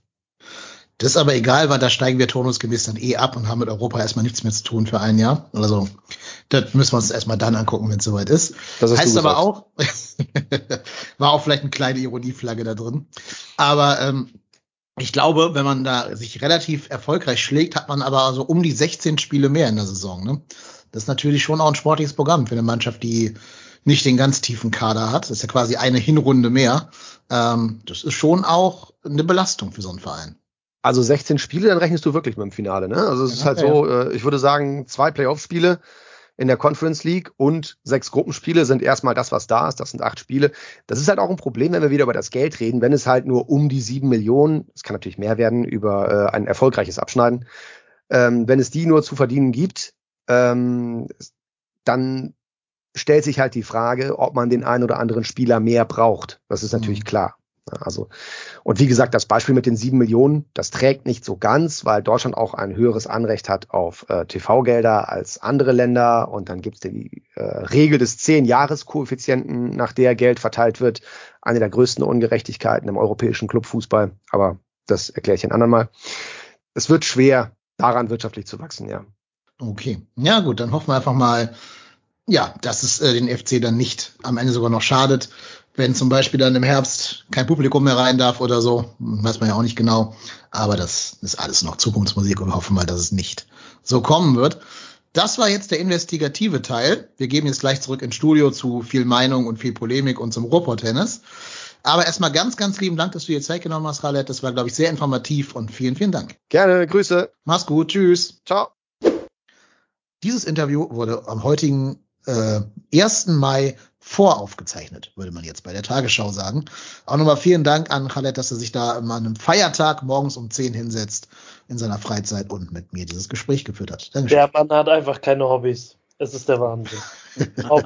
ich liebe ihn. Ich liebe ihn. Es ist so. Ich liebe ihn. Was ist schwierig. Nein, er arbeitet halt im Dienste der Aufklärung. Da muss dann auch mal die Freizeit das, ein bisschen drunter Das ist richtig. Das ist richtig. Also ich glaube, kein Mensch fräst sich so durch Spielmodi, Wettbewerbe und sämtliche, was weiß ich, äh, Details, die es da gibt, das ist echt beeindruckend. Also das, da muss man Händchen für haben, glaube ich. Das ist stark. Ja, also absolut. Ich, ich, also selbst nach dem Gespräch war ich immer noch so ein bisschen lost, weil es ja einfach so, so kompliziert alles ist. Und er hat sogar noch ein Szenario ausgelassen, das habe ich vorhin schon mal genannt. Und zwar das für uns eigentlich gefährlichste Szenario, also ja, nicht gefährlich, aber äh, zumindest nachteilig, sollte Freiburg auf Platz 7 landen und Pokalsieger werden. Dann würde Platz 6 nur noch für die Conference League reichen. Das hat Karl gerade vergessen zu sagen, hat mich gebeten, das nachzureichen. Ähm, das habe ich jetzt hiermit getan. Aber krass finde ich auch diese, diese äh, Preisdifferenz Europa League versus Champions League. Ne? Ihr habt ja gerade gehört, in der Europa, in der, in der Conference League gibt's sieben Millionen Euro zu verdienen. Das ist ja nix. Das ist ja ein Hübers, ne? Äh, da sind, glaube ich, die ja, Reisekosten und die, das Mehr, was du an Spielern im Kader brauchst, teurer als das Einkommen. Ze zeigt ja auch schon, wie groß diese Schere oder wie weit diese Schere auseinandergeht zwischen den Top-Clubs und den in Anführungszeichen normalen Vereinen wie dem, wie dem ersten FC Köln. Ne? Also selbst wenn man sich irgendwie europäisch qualifiziert, ich glaube, jeder, der älter ist als, als 30, weiß noch, dass das mit 10 bis 15 Jahren oder so war das, ja, was soll ich sagen, der, der heilige Gral. Ne? Also da hast du dich dann mal eben in eine ganz andere Situation katapultiert. Das ist mittlerweile, es sei denn, du rennst direkt durch in die Champions League, aber äh, ansonsten ist das halt nicht so, ne? Du verdienst kaum bis gar nichts mehr in diesen Wettbewerben an sich. Also ich glaube, für Vereine wie den FC, die viel über die Fans oder die Verbindung zu den Fans leben und auch zu den Sponsoren, glaube ich, ist das schon nochmal ein ein richtig gutes Goodie, ne? Also ich glaube an Erfolgsprämien und es sind allein schon mal drei Heimspiele, wenn du in der Gruppenphase bist, ne? Das sind halt sechs Millionen Einnahmen. Ja, 5,4, wenn man den Rechnungen von Alexander Werle trauen darf. Ähm, immer mit Vorsicht zu genießen, ehrlich gesagt. Aber wenn du, wenn du das noch dazu rechnest, dann bist du schon bei einem guten Betrag.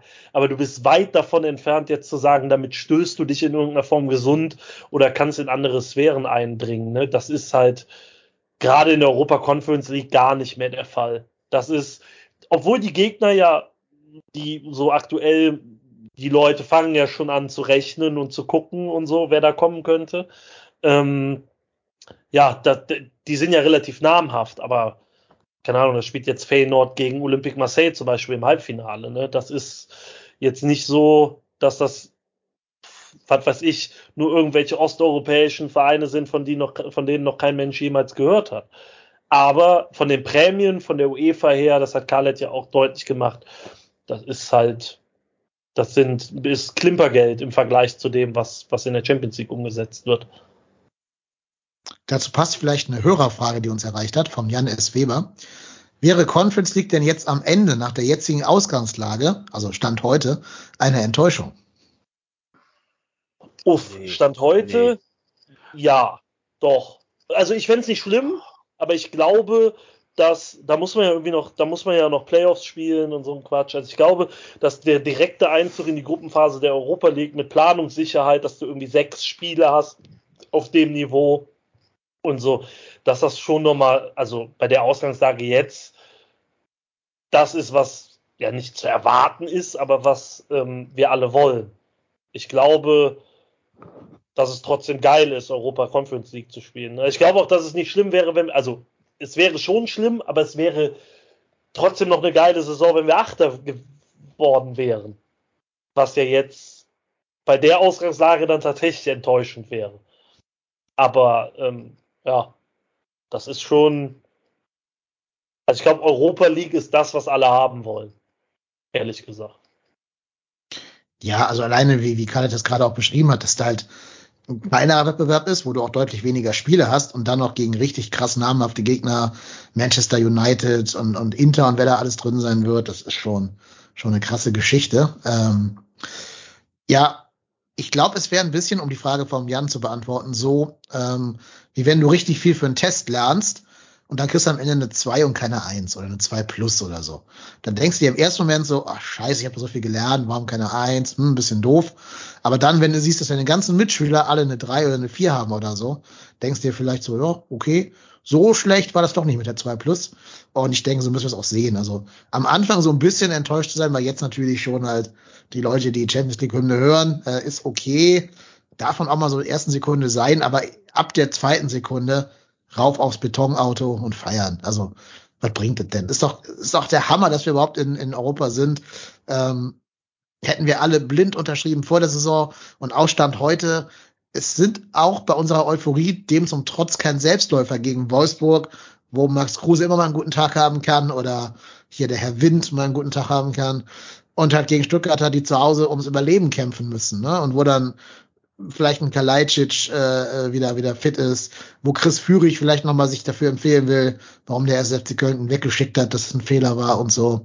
Also es sind keine Selbstläufer, du kannst da auch mal Punkte liegen lassen. Wenn du einen holst, bist du safe, Platz sieben. Wenn du nur insgesamt zwei holen solltest, wirst du vermutlich noch abgefangen. Das ist dann so. Aber Enttäuschung ist da, glaube ich, das, die falsche Emotion. Ja, ich glaube auch, dass es das nicht das treffende Wort ist, glaube ich, dabei. Aber mhm. ähm, was du völlig zu Recht erwähnst, ist natürlich ähm, sel kein Selbstläufer, ne? Ist auch alles keine Laufkundschaft. Und ähm, du hast das eben mal anklingen lassen. Ähm, die, die, so gut der FC auch spielt, ist in allen Partien, ich glaube, bis auf Gladbach, sehr viel Spielglück dabei. Also nicht sehr viel Spielglück dabei gewesen, aber Spielglück dabei gewesen. Gegen Augsburg, ne? Vargas nach zwei Minuten, das Ding wird ab, abgeblockt. Gregoritsch nach, nach sechs Minuten der Kopfball. Du hattest in den ersten zwölf Minuten, also bis zum 1-0 schon Situationen, wo du eventuell in Rückstand gerätst. Ne? Also ich glaube, Daniel Über hatte das auf Twitter geschrieben. Du führst zur Pause 2-0, bist sogar eigentlich unzufrieden, dass es nicht 4-0 steht, weil du die Chancen hattest. das Spiel war aber auch so, dass du eventuell auch 1-2 oder 1-3 zurückliegen kannst. Ja, Und und das ist was, was in jedem Spiel, ne, Fußball ist so, und ich glaube, das macht auch den großen Reiz des Fußballs aus, ähm, dass sehr viel von so kleinen Situationen abhängig sind, die so oder so laufen können. Und du nicht wie beim Basketball irgendwie 60 Angriffe hast, da geht das meistens, tendiert das in Richtung der Mannschaft mit mehr Qualität oder sowas, oder die besser ist an dem Tag. Ähm, das muss nicht im Fußball immer so sein. Ähm, aber du kannst es dir natürlich erarbeiten. Und das ist das, was der FC gerade tut.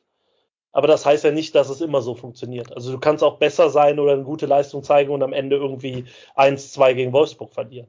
Weil die haben halt auch individuelle Qualität. Hast ja, Ja. Max Rose schon genannt. Ja, so ist es ganz genau. Deswegen ist vielleicht ganz gut, wenn Sully zurückkommt und die Kreise von, ähm, von Max Kruse so ein bisschen einschränken kann. Aber das bringt uns ja fast schon zu so einem Luxusproblem. Wer soll denn aus der Mannschaft rausrotieren, damit Sully wieder seinen Platz findet?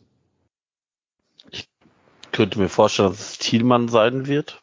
Was aber nach der Leistung eigentlich schwer zu verkaufen ist, ne? Oder vielleicht doch keins. Äh, schwierig, tatsächlich sehr schwierig. Es ist, äh, also dass wir das mal sagen, dass wir uns nicht vorstellen können, wer aus der Mannschaft rausgehen muss, äh, ist natürlich auch ein Zeichen. Ich glaube, in den letzten Jahren haben wir immer überlegt, wer überhaupt drin bleiben darf.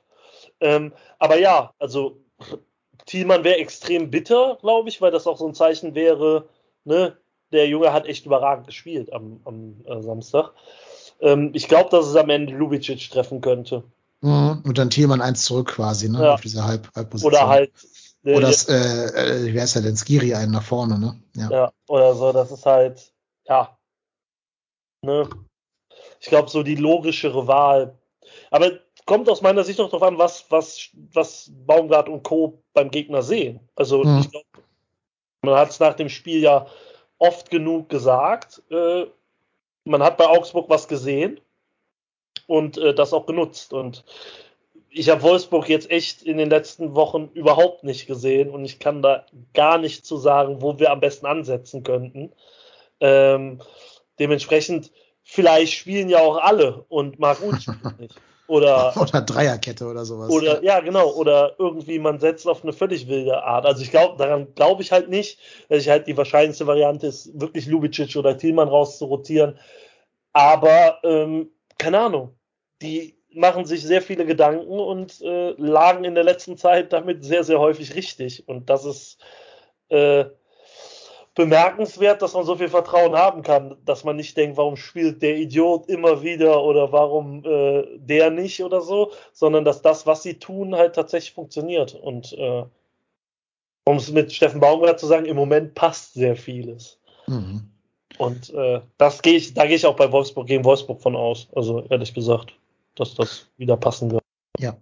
Ja, dazu passt aber auch die nächste Frage. Ähm, die kommt, glaube ich, vom Matti. Ähm, und zwar der Umgang mit der Causa Duda beschäftigt ihn noch ein bisschen. Und zwar wird es ja eigentlich schwer, wenn jetzt einem Spieler, der gegen Augsburg im Kader war, sagst, du kommst nicht mehr in den Kader, weil jetzt der bis dahin quertreibende André Duda seinen Kaderplatz äh, zurückbekommen soll. Deshalb ist halt die Frage, muss jetzt jemand wie Olesen dran glauben, der hier nochmal Einsatzzeiten bekommen hat? Oder ist Duda vielleicht sogar den Rest der Saison jetzt komplett außen vor? Also ich kann mir, also ich meine, mit Olesen und Airbnb hast du ja zwei, die tendenziell ja auch eher noch Stand jetzt in der U21 eingesetzt werden. Deshalb ähm, glaube ich, dass du das verkaufen kannst. Es birgt so ein gewisses Risiko, wobei ich glaube, also ich hoffe für André Duda, dass er diesen Warnschuss verstanden hat. Und ich könnte mir vorstellen, dass wenn du so einen André Duda in der, ich sag jetzt mal, 70. Minute reinwirfst, dann wird der Vollgas geben. Und das kann natürlich auch nochmal ein Push sein. Also ich finde es tatsächlich schwierig. Ich glaube aber, dass äh, Duda und Özcan beide im Kader stehen und äh, also Özcan wahrscheinlich im, in der Startformation und Duda dann auf der Bank sitzt. Da die Amas aus meiner Sicht, eine, glaube ich, eine Parallelansetzung haben gegen Homberg zu Hause, ähm, gehe ich davon aus, dass einer, zumindest der zwei, die im Kader waren, der genannten, also Olesen und Airbnb, ähm, zumindest bei den Amas sein werden. Und ich glaube, so wie Baumgart diese Kiste auch nach außen verkauft hat, ähm, nämlich mit, mit doch, also ungewöhnlich professionell für Kölner Verhältnisse. ähm, insgesamt, also dass man nicht auf irgendwen draufhaut, dass da nichts durchsickert oder dies oder jenes, dass da das Tischtuch komplett zerschnitten ist, sondern dass man halt sagt, ja gut, der ist halt ein junger Kerl, der hat aus seinen Emotionen heraus falsch gehandelt. Also ich glaube, trotz aller Erfahrung ist der Kerl jetzt was, 26, 27 oder so. Also ich glaube, ich hätte mit 26, 27 ungefähr 18 Kader-Suspendierungen erlitten bei sowas. Ähm, kommt halt auf die Reaktion an, glaube ich, in der Woche beim Training und so, wenn er, wenn der da brennt, glaube ich, ist der Kaderplatz eine safe Sache und dann ist er auch ein Element in der Offensive, ähm, der immer mal was bringen kann. Also spielt keine gute Saison, ich glaube, da müssen wir nicht drum herum reden und ist auch, äh, glaube ich, nicht so perfekt geeignet für das, was Steffen Baumgart spielen will. Aber ähm, dass der dass André Duda individuelle Klasse hat, die immer mal wieder aufblitzt und auch in der, in der Schussphase wichtig sein kann in Spielen. Ich glaube, da brauchen wir nicht drum herum reden. Ja, so sehe ich ganz genauso. Und ich habe schon mal gesagt, es würde mich überhaupt nicht wundern, wenn es André Duda ist, der dann das Siegtor an der 83. schießt. Oder das 28 zu 0, um äh, Leverkusen zu überholen. Ja, das ist dann, würde ich mitnehmen. Nehme ich. Nehme ich auch. Ja, ich auch. Aber es würde mich, es würde irgendwie passen in diese Saison. Keine Ahnung. Irgendwie sagt mir das mein Urin, aber der ist meistens falsch. Insofern, ja, wir werden es erleben. Dann fragt der Geistbox 87. Wie fandet ihr es, dass Toni bei seinem Tor nicht richtig gejubelt hat nach der Kritik der letzten Woche? Das ist mir so scheißegal, ob die und wie die jubeln. Ernsthaft, es ist mir völlig, völlig Wumpe. Ähm, Ehrlicherweise ist mir gar nicht aufgefallen, weil da tanzte ich schon wieder durch, äh, durch das Wohnzimmer. Also ich habe dafür seinen, also ich habe keinen Brillenjubel, ich habe keinen Kaffeetrinkjubel gemacht, ich habe keine, keine Kaffeebohnen an meine Kinder oder meine Frau verschenkt, aber äh, ich tanzte durch Wohnzimmer. Ich aber geil, wenn du bei dir in deinem Privatwohnzimmer so einen Sack Kaffee an dein Kind verschenken würdest. Ja, das würde, würden beide sparsam gucken wahrscheinlich. Aber äh, das, ah. ja, mein Gott, das ist doch auch ein emotionaler Typ und ich glaube nicht, dass das aktuell ein Problem ist. Ich, das, also, ich glaube, mehr Kinderkram geht nicht. Also sollte es so gewesen sein, dass der Kerl jetzt wirklich beleidigt ist, weil er irgendwie keinen Kaffeejubel machen durfte äh, und jetzt gar nicht mehr jubelt, soll er halt machen. Keine Ahnung, solange, ganz ehrlich, die können machen, was sie wollen, solange die ihre scheiß Tore schießen. Ne? dementsprechend, ja, soll er machen, ist mir Bums. Ist nicht, ist nicht wichtig. Zwei Spiele gewinnen, Champions League spielen, das ist wichtig. Richtig. Er Weil ist halt eine, eine kleine Diva. Ich bin enttäuscht. Ich erwähne das jetzt oft genug. Champions League spielen, sonst bin ich enttäuscht. Fackelmarsch zum Geisbockheim dann und äh, am Marathontor rütteln. Ja, er ist halt eine kleine Diva. Der Anthony, das wissen wir alle. Er braucht seine Streicheleinheiten alle, alle zwei Tage mal. Da ist er sehr sensibel für sowas. Ja, aber ja, er hat es ja mit Toren zurückgezahlt. Ich weiß auch gar nicht, nach welchem Tor der nicht gejubelt haben soll. Nach dem 3-1 oder dem 4-1, keine Ahnung. Ähm, äh, ich glaube nach beiden sogar, aber das ja. 3-0, da hat er auf jeden Fall, ist er einfach nur, glaube ich, so Richtung Gästekurve gelaufen und hat mal kurz Hallo gesagt, glaube ich. Jo, aber wie gesagt, völlig Bums glaube auch, dass das das geringste Problem aller Beteiligten in diesem Verein ist, ja. ob man, wenn man das 3-0 und 4-1 in Augsburg schießt, ob da irgendwelche Leute auf dem Platz gejubelt haben oder nicht, richtig. Ja, richtig. Sehr weise Schlusswort für diese Frage, ganz genau. Aber du hast ja gerade gesagt, du wärst enttäuscht, wenn wir nicht in die Champions League kommen. Dazu passt auch noch eine Frage, die wir bekommen haben. Ähm, als hätte ich die Fragen vorher gesehen. Als hättest du die hab Fragen ich, vorher, vorher gesehen. Ich ne? nicht. Ne? Fast so gut übergeleitet wie ähm, du eben zu Khaleds äh, Wort. Ja, ne? Also manchmal, manchmal haben wir auch so einen Flow wie der erste FC Köln. Wisst, ihr habt euch reingespielt. Der Gag am ja. Anfang, hä, da kann man jetzt ne, geteilter Meinung drüber sein, aber seitdem ist das als Hätte Steffen Baumgart euch nochmal instruiert in der Halbzeitpause. Ja, wahrscheinlich zufällig seit dem ersten Mal, wo du hier zu Gast warst. Ne? Ich glaube, seitdem läuft das. das immer, immer. Also wenn es an mir nicht liegt, an wem denn sonst? Ja, eben, das meine ich doch. Und zwar möchte der Sebastian gerne wissen, äh, wie teile ich meinem Umfeld mit, dass ich nicht mehr nur von Europa League träume, sondern schon von der Champions League, ohne eingewiesen zu werden. Habt ihr Tipps für ihn? Kann man die Tabelle einfach mit sich tragen und den einfach so immer So, An den so, Kopf was hauen. du, einlaminiert. Einlaminiert sich tragen. einlaminiert und so. Ja. Hier. Und natürlich das Flipchart von Khaled Nahar selber ausgefüllt.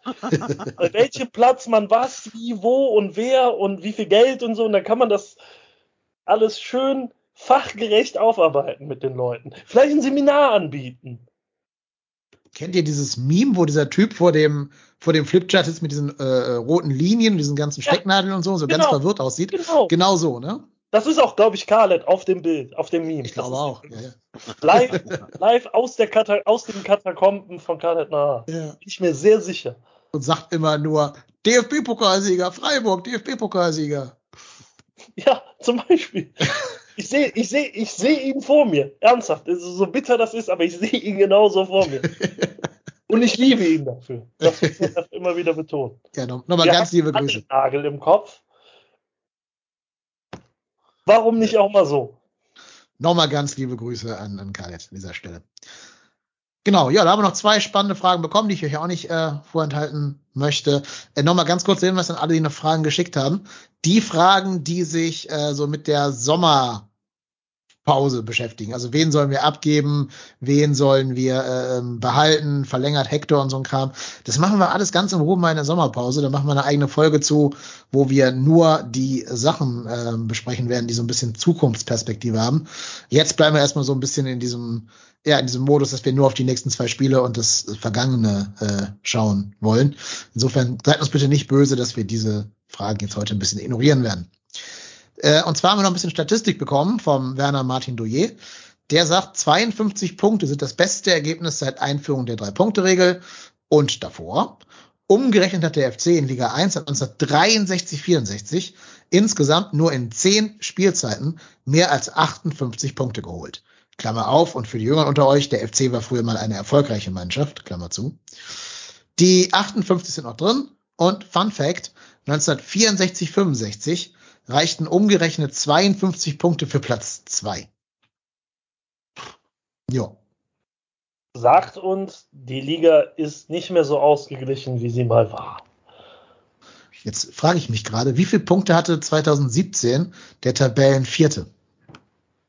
Das waren Arschviele, das waren irgendwie so 16 mehr als wir hatten oder so. Ich glaube, der Abstand war sehr deutlich. Der war riesengroß, ja, ja. Ich glaube, irgendwie 62 oder 63. Ich oder guck so. gerade schnell nach. Äh, Es war die TSG, die hatten 62. Jo. Ja. Da kämen wir selbst dieses Jahr nicht mehr drauf auf 62 Punkte. Naja.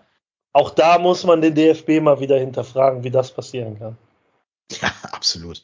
Wie kann man TSG oder Leipzig? auch beim Zusammenrechnen der Tabelle offensichtlich sehr oft verpfiffen. Hat das mal einer überprüft, ob da vielleicht immer so ein Punkt irgendwo genau. runtergelassen wird? So Rundungsdifferenz, Genau. Rundungsdifferenzen, ja. So, wie, so wie ich bei der Saisonwette dauernd irgendwelche Kopfrechenfehler mache oder so. Stimmt auch, ich Ja. wette auch, die DFB macht das auch nicht irgendwie mit dem Algorithmus. Da sitzt irgend so ein Praktikant Nee. und muss das von Hand da eintippen immer. Und dann passieren da immer Fehler. So, ein T, zwei im Ja. Sinn. Genau. ja. Äh, Tordifferenz rechne ich 55 später aus. Genau, zwischendurch ruft noch irgendwer an und fragt nach der Telefonnummer, hat die Zahlen wieder jetzt vergessen. habe ich und mich so. wieder verzählt. Genau. Ich gerade. Ah, ja, ich gehe davon aus, dass das noch so läuft im Digitalisierungsweltmeisterland. Bestimmt. Also, wir hatten letztens eine, äh, eine Ganztageskonferenz zum Thema Digitalisierung und sie fand in Präsenz mit Flipcharts statt. Also, ja, Finde ich gut. Find wisst ihr Bescheid. Ja, Finde ich auch gut.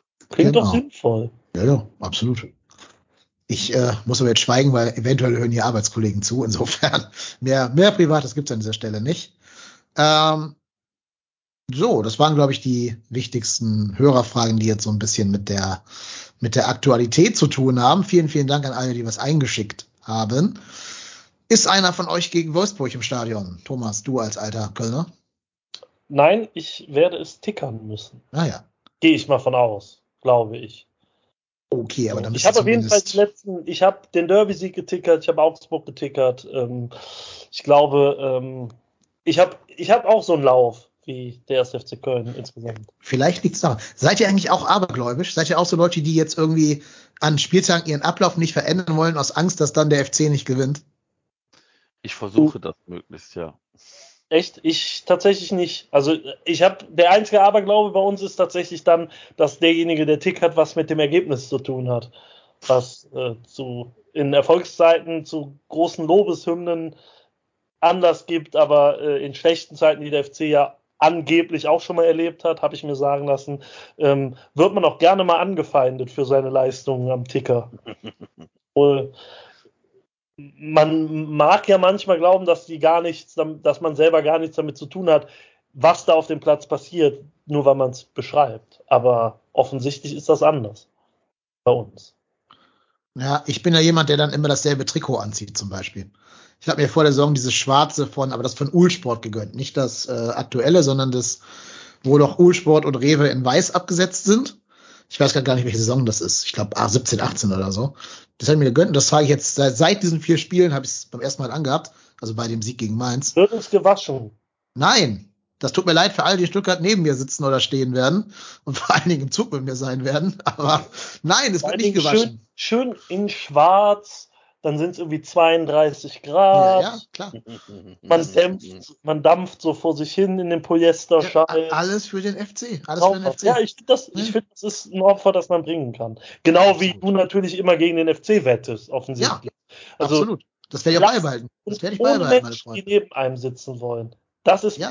das ist der Einsatz, den ich sehen möchte. Also ich hafte mit meiner Sozialkompetenz, weil keiner neben mir sitzen will, und meinem Privatvermögen für den Europaeinzug des ersten FC Köln. ich finde, da sollte der 1. FC Köln sich bei Erreichen des Saisonziels namens Champions League, ich betone das nochmal, auch erkenntlich zeigen. Also ich finde, so eine kleine KY Lennep-Statue vom Geisbockheim soll schon drin sein.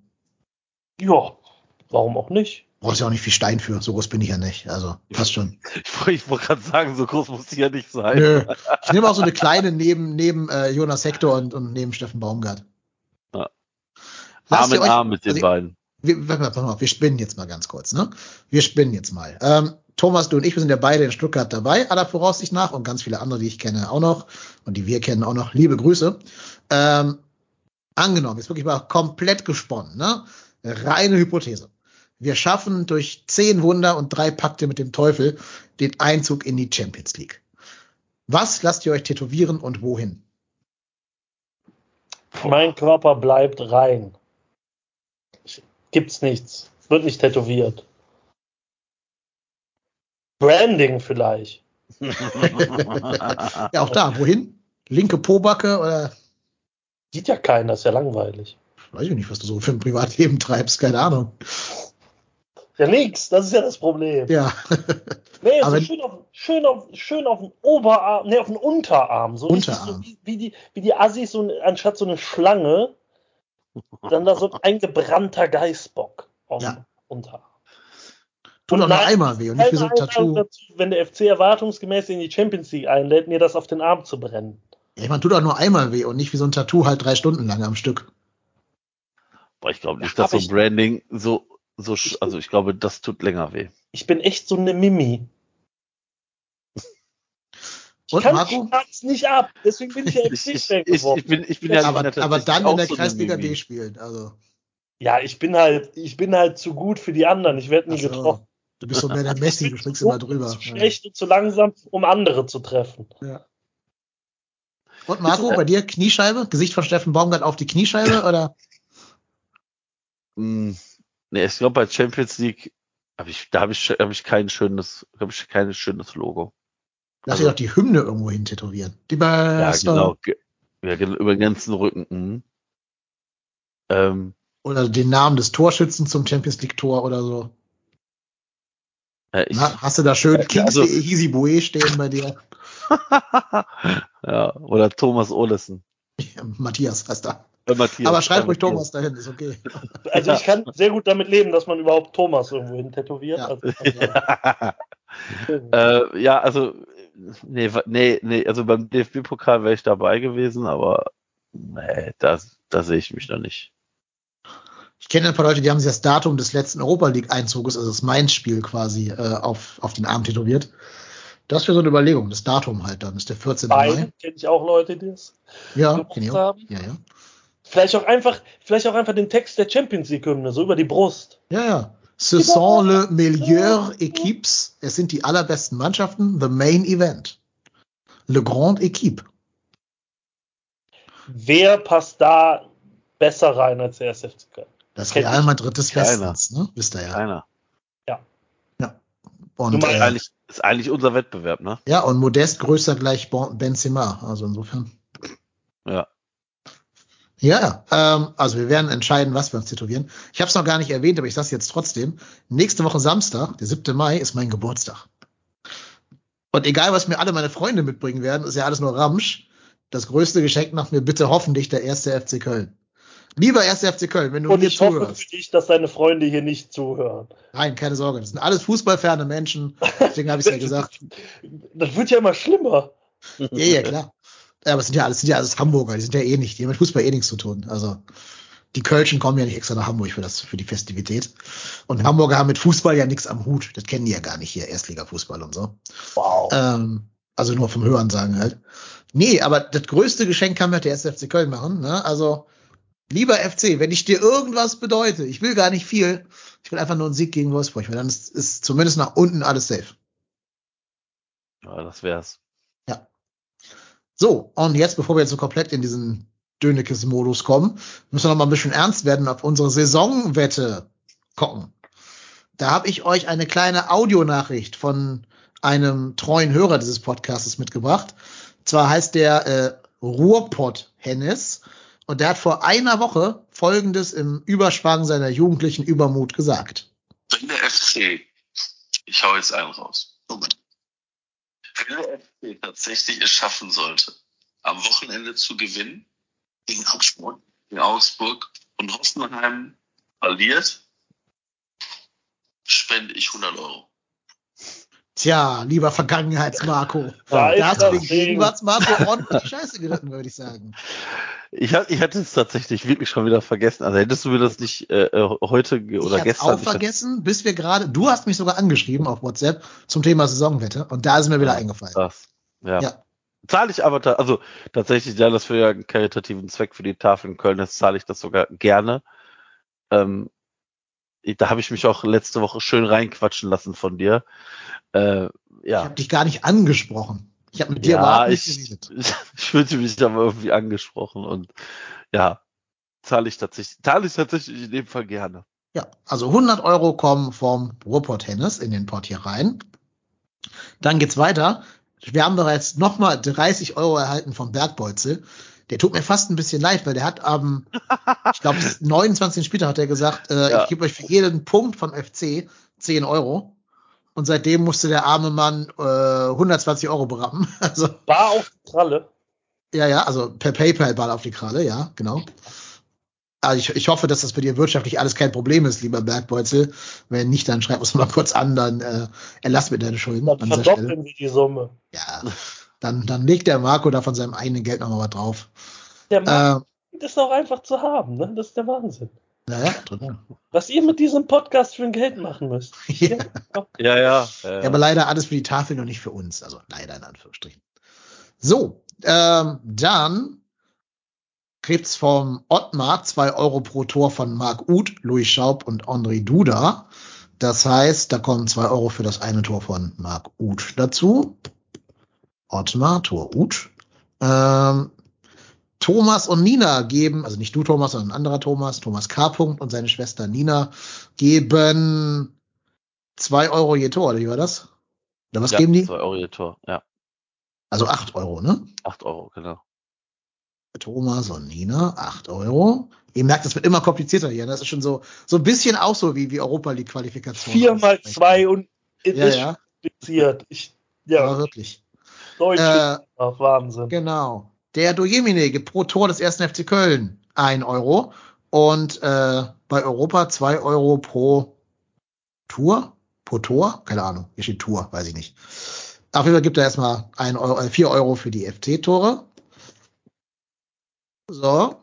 Und Äh, der Marcel Risaldo, der Stefan, gibt 5 Euro pro, An äh, pro Modest-Tor. 10. Das heißt Nummer 10 Euro, ja. Ja. Da können wir die 50 Euro für Europa auch schon. Ja, eigentlich schon, verbuchen, aber noch fast. nicht, noch nicht. Du kannst die Fast. Überweisung schon mal auf Kurzwahl legen. Ja, ja. Risaldo, aber abschicken dann erst am Sonntag um 17.20 Uhr. Am Samstag um 17.20 Uhr. So, und dann sind wir noch dran mit unserem Einsatz hier. Äh, wir haben vier U21-Spieler, die zum Einsatz gekommen sind. Kilian, Olesen, Lemperle und Thielmann. Und zwei Tore von Toni Modest, also nochmal 10 Euro dazu. Sind von uns 14 Euro. Jo, also dank deinen 100 Euro kommt jetzt eine ganze Menge zusammen, lieber Marco. Ähm, kann ich jetzt aber im Kopf ehrlich gesagt nicht ausrechnen. Das muss ich dann zu Hause in Ruhe machen. Aber ich habe ja jetzt hier so ein, ah, ich habe ja so ein geiles Taschenrechner-Tool bekommen von, vom Hörer. Das mache ich mal eben. Und der sagt mir dann, dass er mir nichts sagt. Das ist schön. Selection is not valid, sagt er mir. Naja, egal. Ihr werdet es alle hören. Divided by 0 Error. Ja, lest einfach in den, in den Shownotes, was es endgültig war. Ich kann es jetzt hier auf die Schnelle im Kopf nicht ausrechnen. Es sind nämlich 150, 154, 168 Euro kommen da oben drauf. 168 Euro. Also so grob DFL standardmäßig gerechnet. Wird schon passen irgendwie. Und dann sind wir bei über 1000 Euro schon am 32. Spieltag. Und theoretisch kann sogar noch Benno in die, in die Kickerelf des Tages rutschen. Ich weiß nicht, wie gut andere Rechtsverteidiger an dem Spieltag waren. Keine Ahnung. Aber könnte auch noch kommen, theoretisch. Dann gäbe es noch ein bisschen Geld nach, nachträglich. Krass. Ja. Wissen wir nicht, was da passiert. ja, aber ist doch schön. Das freut doch. Ja, also die Tafeln, die sollen nicht darunter leiden oder sollen davon profitieren, dass der SFC Köln so eine geile Saison spielt. Das ist wohl wahr. So, jetzt ist die Folge mit 90 Minuten genau ein Fußballspiel lang. Da ist die Frage, wollt ihr noch in die Nachspielzeit gehen, also noch irgendwelche neuen Themen und Ideen reinschmeißen oder pfeift der Schiri hier pünktlich ab? Haben wir denn noch was, was wir besprechen müssen? Ich wüsste jetzt nichts aus, dass ich sehr, sehr gerne Schmaddi und Alex Werle in den nächsten beiden Spielen mit null Punkten nach Hause schicken würde. Ja gut, ich meine, das, das äh, würden wir, glaube ich, natürlich alle gerne sehen. Ähm, ja, aber wie gesagt, ich glaube, dass ich bin tatsächlich nervös. Also ich bin tatsächlich nervös und ich glaube, das Hotel äh, auf Mallorca. Ach, das haben wir noch gar nicht gesagt, ne? Du bist nächste Woche nicht da. Ja, ja, ich bin nächste Woche nicht da. Ich bin äh, im Urlaub, Familienurlaub ähm, auf Mallorca. Und äh, das Hotel ist, glaube ich, jetzt schon Schrott genervt, weil die haben tatsächlich auf meine E-Mail ja geantwortet und äh, haben dann gesagt, naja, also sie hätten keinen Sky, aber äh, Movistar, also spanische Movistar, und da könnte man Bundesligaspiele übertragen. Und dann habe ich äh, irgendwann in der Woche aus dem Auto heraus hatte ich Zeit auf einer längeren Rückfahrt von der Arbeit nach Hause, habe ich da angerufen und denen äh, begreifbar gemacht, dass bitte äh, dann am Samstag das Spiel Köln gegen Wolfsburg läuft und äh, Das wird Die sind jetzt schon- die sind jetzt- die sind jetzt schon, glaube ich, schrottgenervig ankommen werden. Und glaub mir mal, ich werde am ersten Tag den Barkeeper in der Bar meines Vertrauens, den werde ich erstmal schönsten 20 in die Hand drücken, wenn der Samstag auch da ist. Den, den werde ich jeden Tag so voll sülzen, dass der gar keine andere Chance hat, als dieses Spiel anzumachen. Und wenn nicht, tja, dann kann das Hotel schon mal äh, einen Bautrupp für diese Bar organisieren. Dann wird da keine Bar mehr existieren. Ja, also vielleicht haben wir ja Hörer, die auf Mallorca wohnen. Weiß ich Ja. nicht, kann ja sein. Soll es da jemanden geben, schreibt doch mal dem Ruhrpott Tennis eine Nachricht. Vielleicht habt ihr ja irgendwie, kennt ihr eine gute Bar, wo das läuft, oder ihr habt zu Hause eine schöne Leinwand, wo ihr ihn einladen könnt oder so. Ich könnte jetzt sagen, du könntest, du könntest einen Ron fragen vom 4711, aber ich weiß nicht, Ja, wie weit ich- das entfernt ich ist. du bin tatsächlich, bin tatsächlich äh, weit weg von Palma. Ja, gut. Also ich bin wird's schwierig. Richtung Alcudia, das ist die andere Ecke der Insel. Ja, ja. Das, Das ist schon. das Muss ist da halt ein auch mal was investieren, ne? Ja, ja. Also, Einmal Taxi halb um die Insel kann man mal machen. ja, ja, klar.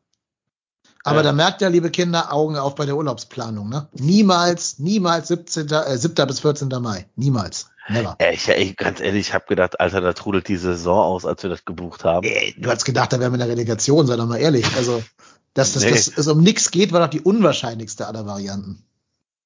Ja, gebucht haben wir das irgendwann im, ich glaube im Januar. Da war mir eigentlich schon klar, dass das mit Relegation nichts mehr wie, also mit dem Abstieg nichts mehr wird im Normalfall.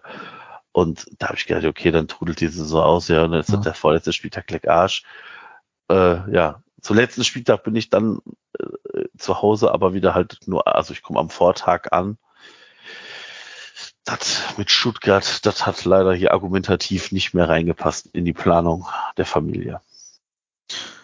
Ja, ähm, ich werde in Stuttgart sein. Also kleiner Disclaimer, wenn es da um nichts mehr gehen sollte, also nur noch Platz fünf oder sechs, dann werde ich mir diese Reise leider schenken müssen, weil ich eigentlich überhaupt gar keine Zeit habe. Ich kann es eigentlich überhaupt gerade gar nicht in meine, meinen, meinen Plan reinbringen, nach Stuttgart zu reisen. Aber wenn es um was geht, werde ich es trotzdem tun.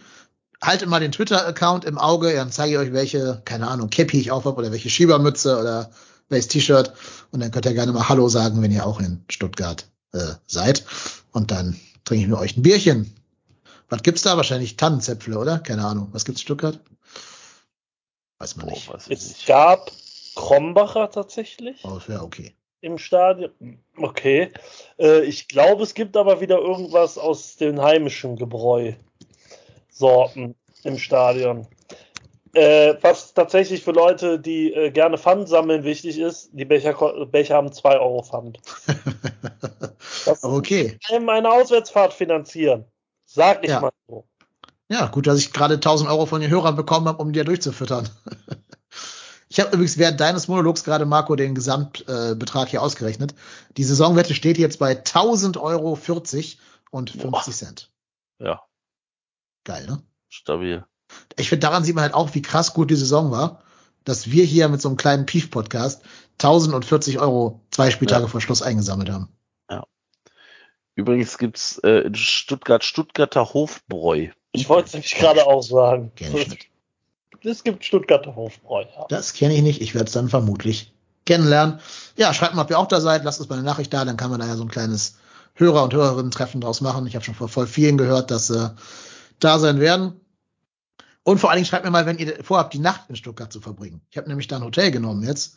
Habe das Gefühl, dass ich so ziemlich der einzige, einzige bin, der über Nacht da bleibt und alle anderen irgendwie abreisen wollen. Und wenn ich den Abend dann nicht allein verbringen soll, bis auf zwei, die sich schon gemeldet haben, dann schreibt mal kurz eine Nachricht bei Twitter oder E-Mail info at trotzdem hier.de. Ja, ich würde sagen, ne, Abpfiff mit vier Minuten Nachspielzeit ist, ist okay. Ich glaube, unsere Euphorie wurde deutlich. Äh, der Herr Reinscheid hat auch deutlich gemacht, wie enttäuscht er wäre, wenn das nicht auf die Champions League hinausläuft und damit der Mannschaft ganz klar was ins Aufgabenheftchen geschrieben. Sonst noch ein bisschen Werbung. Äh, unser FC.com eigener Jan Lukas wird morgen im Rasenfunk zu Gast sein und Schwerpunkt wird der erste FC Köln sein.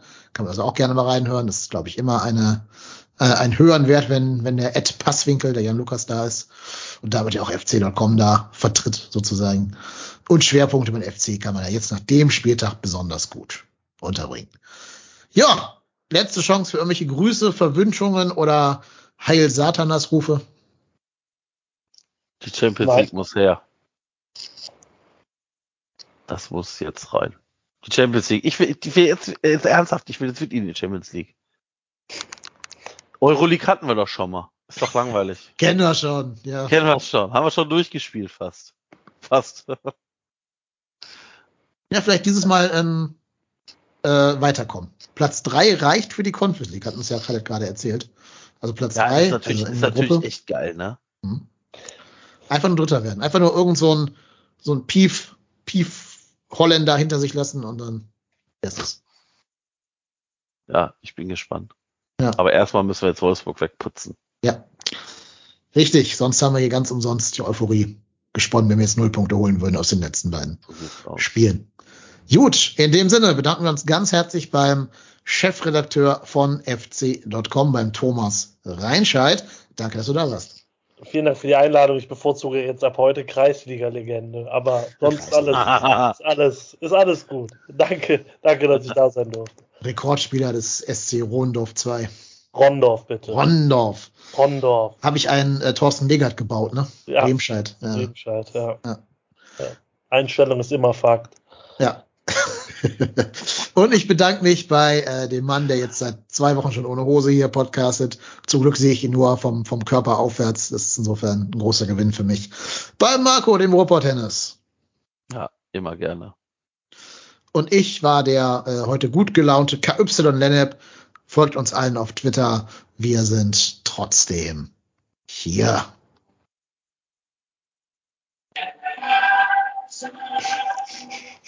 Müsst ihr ja bald euren Namen ändern, oder?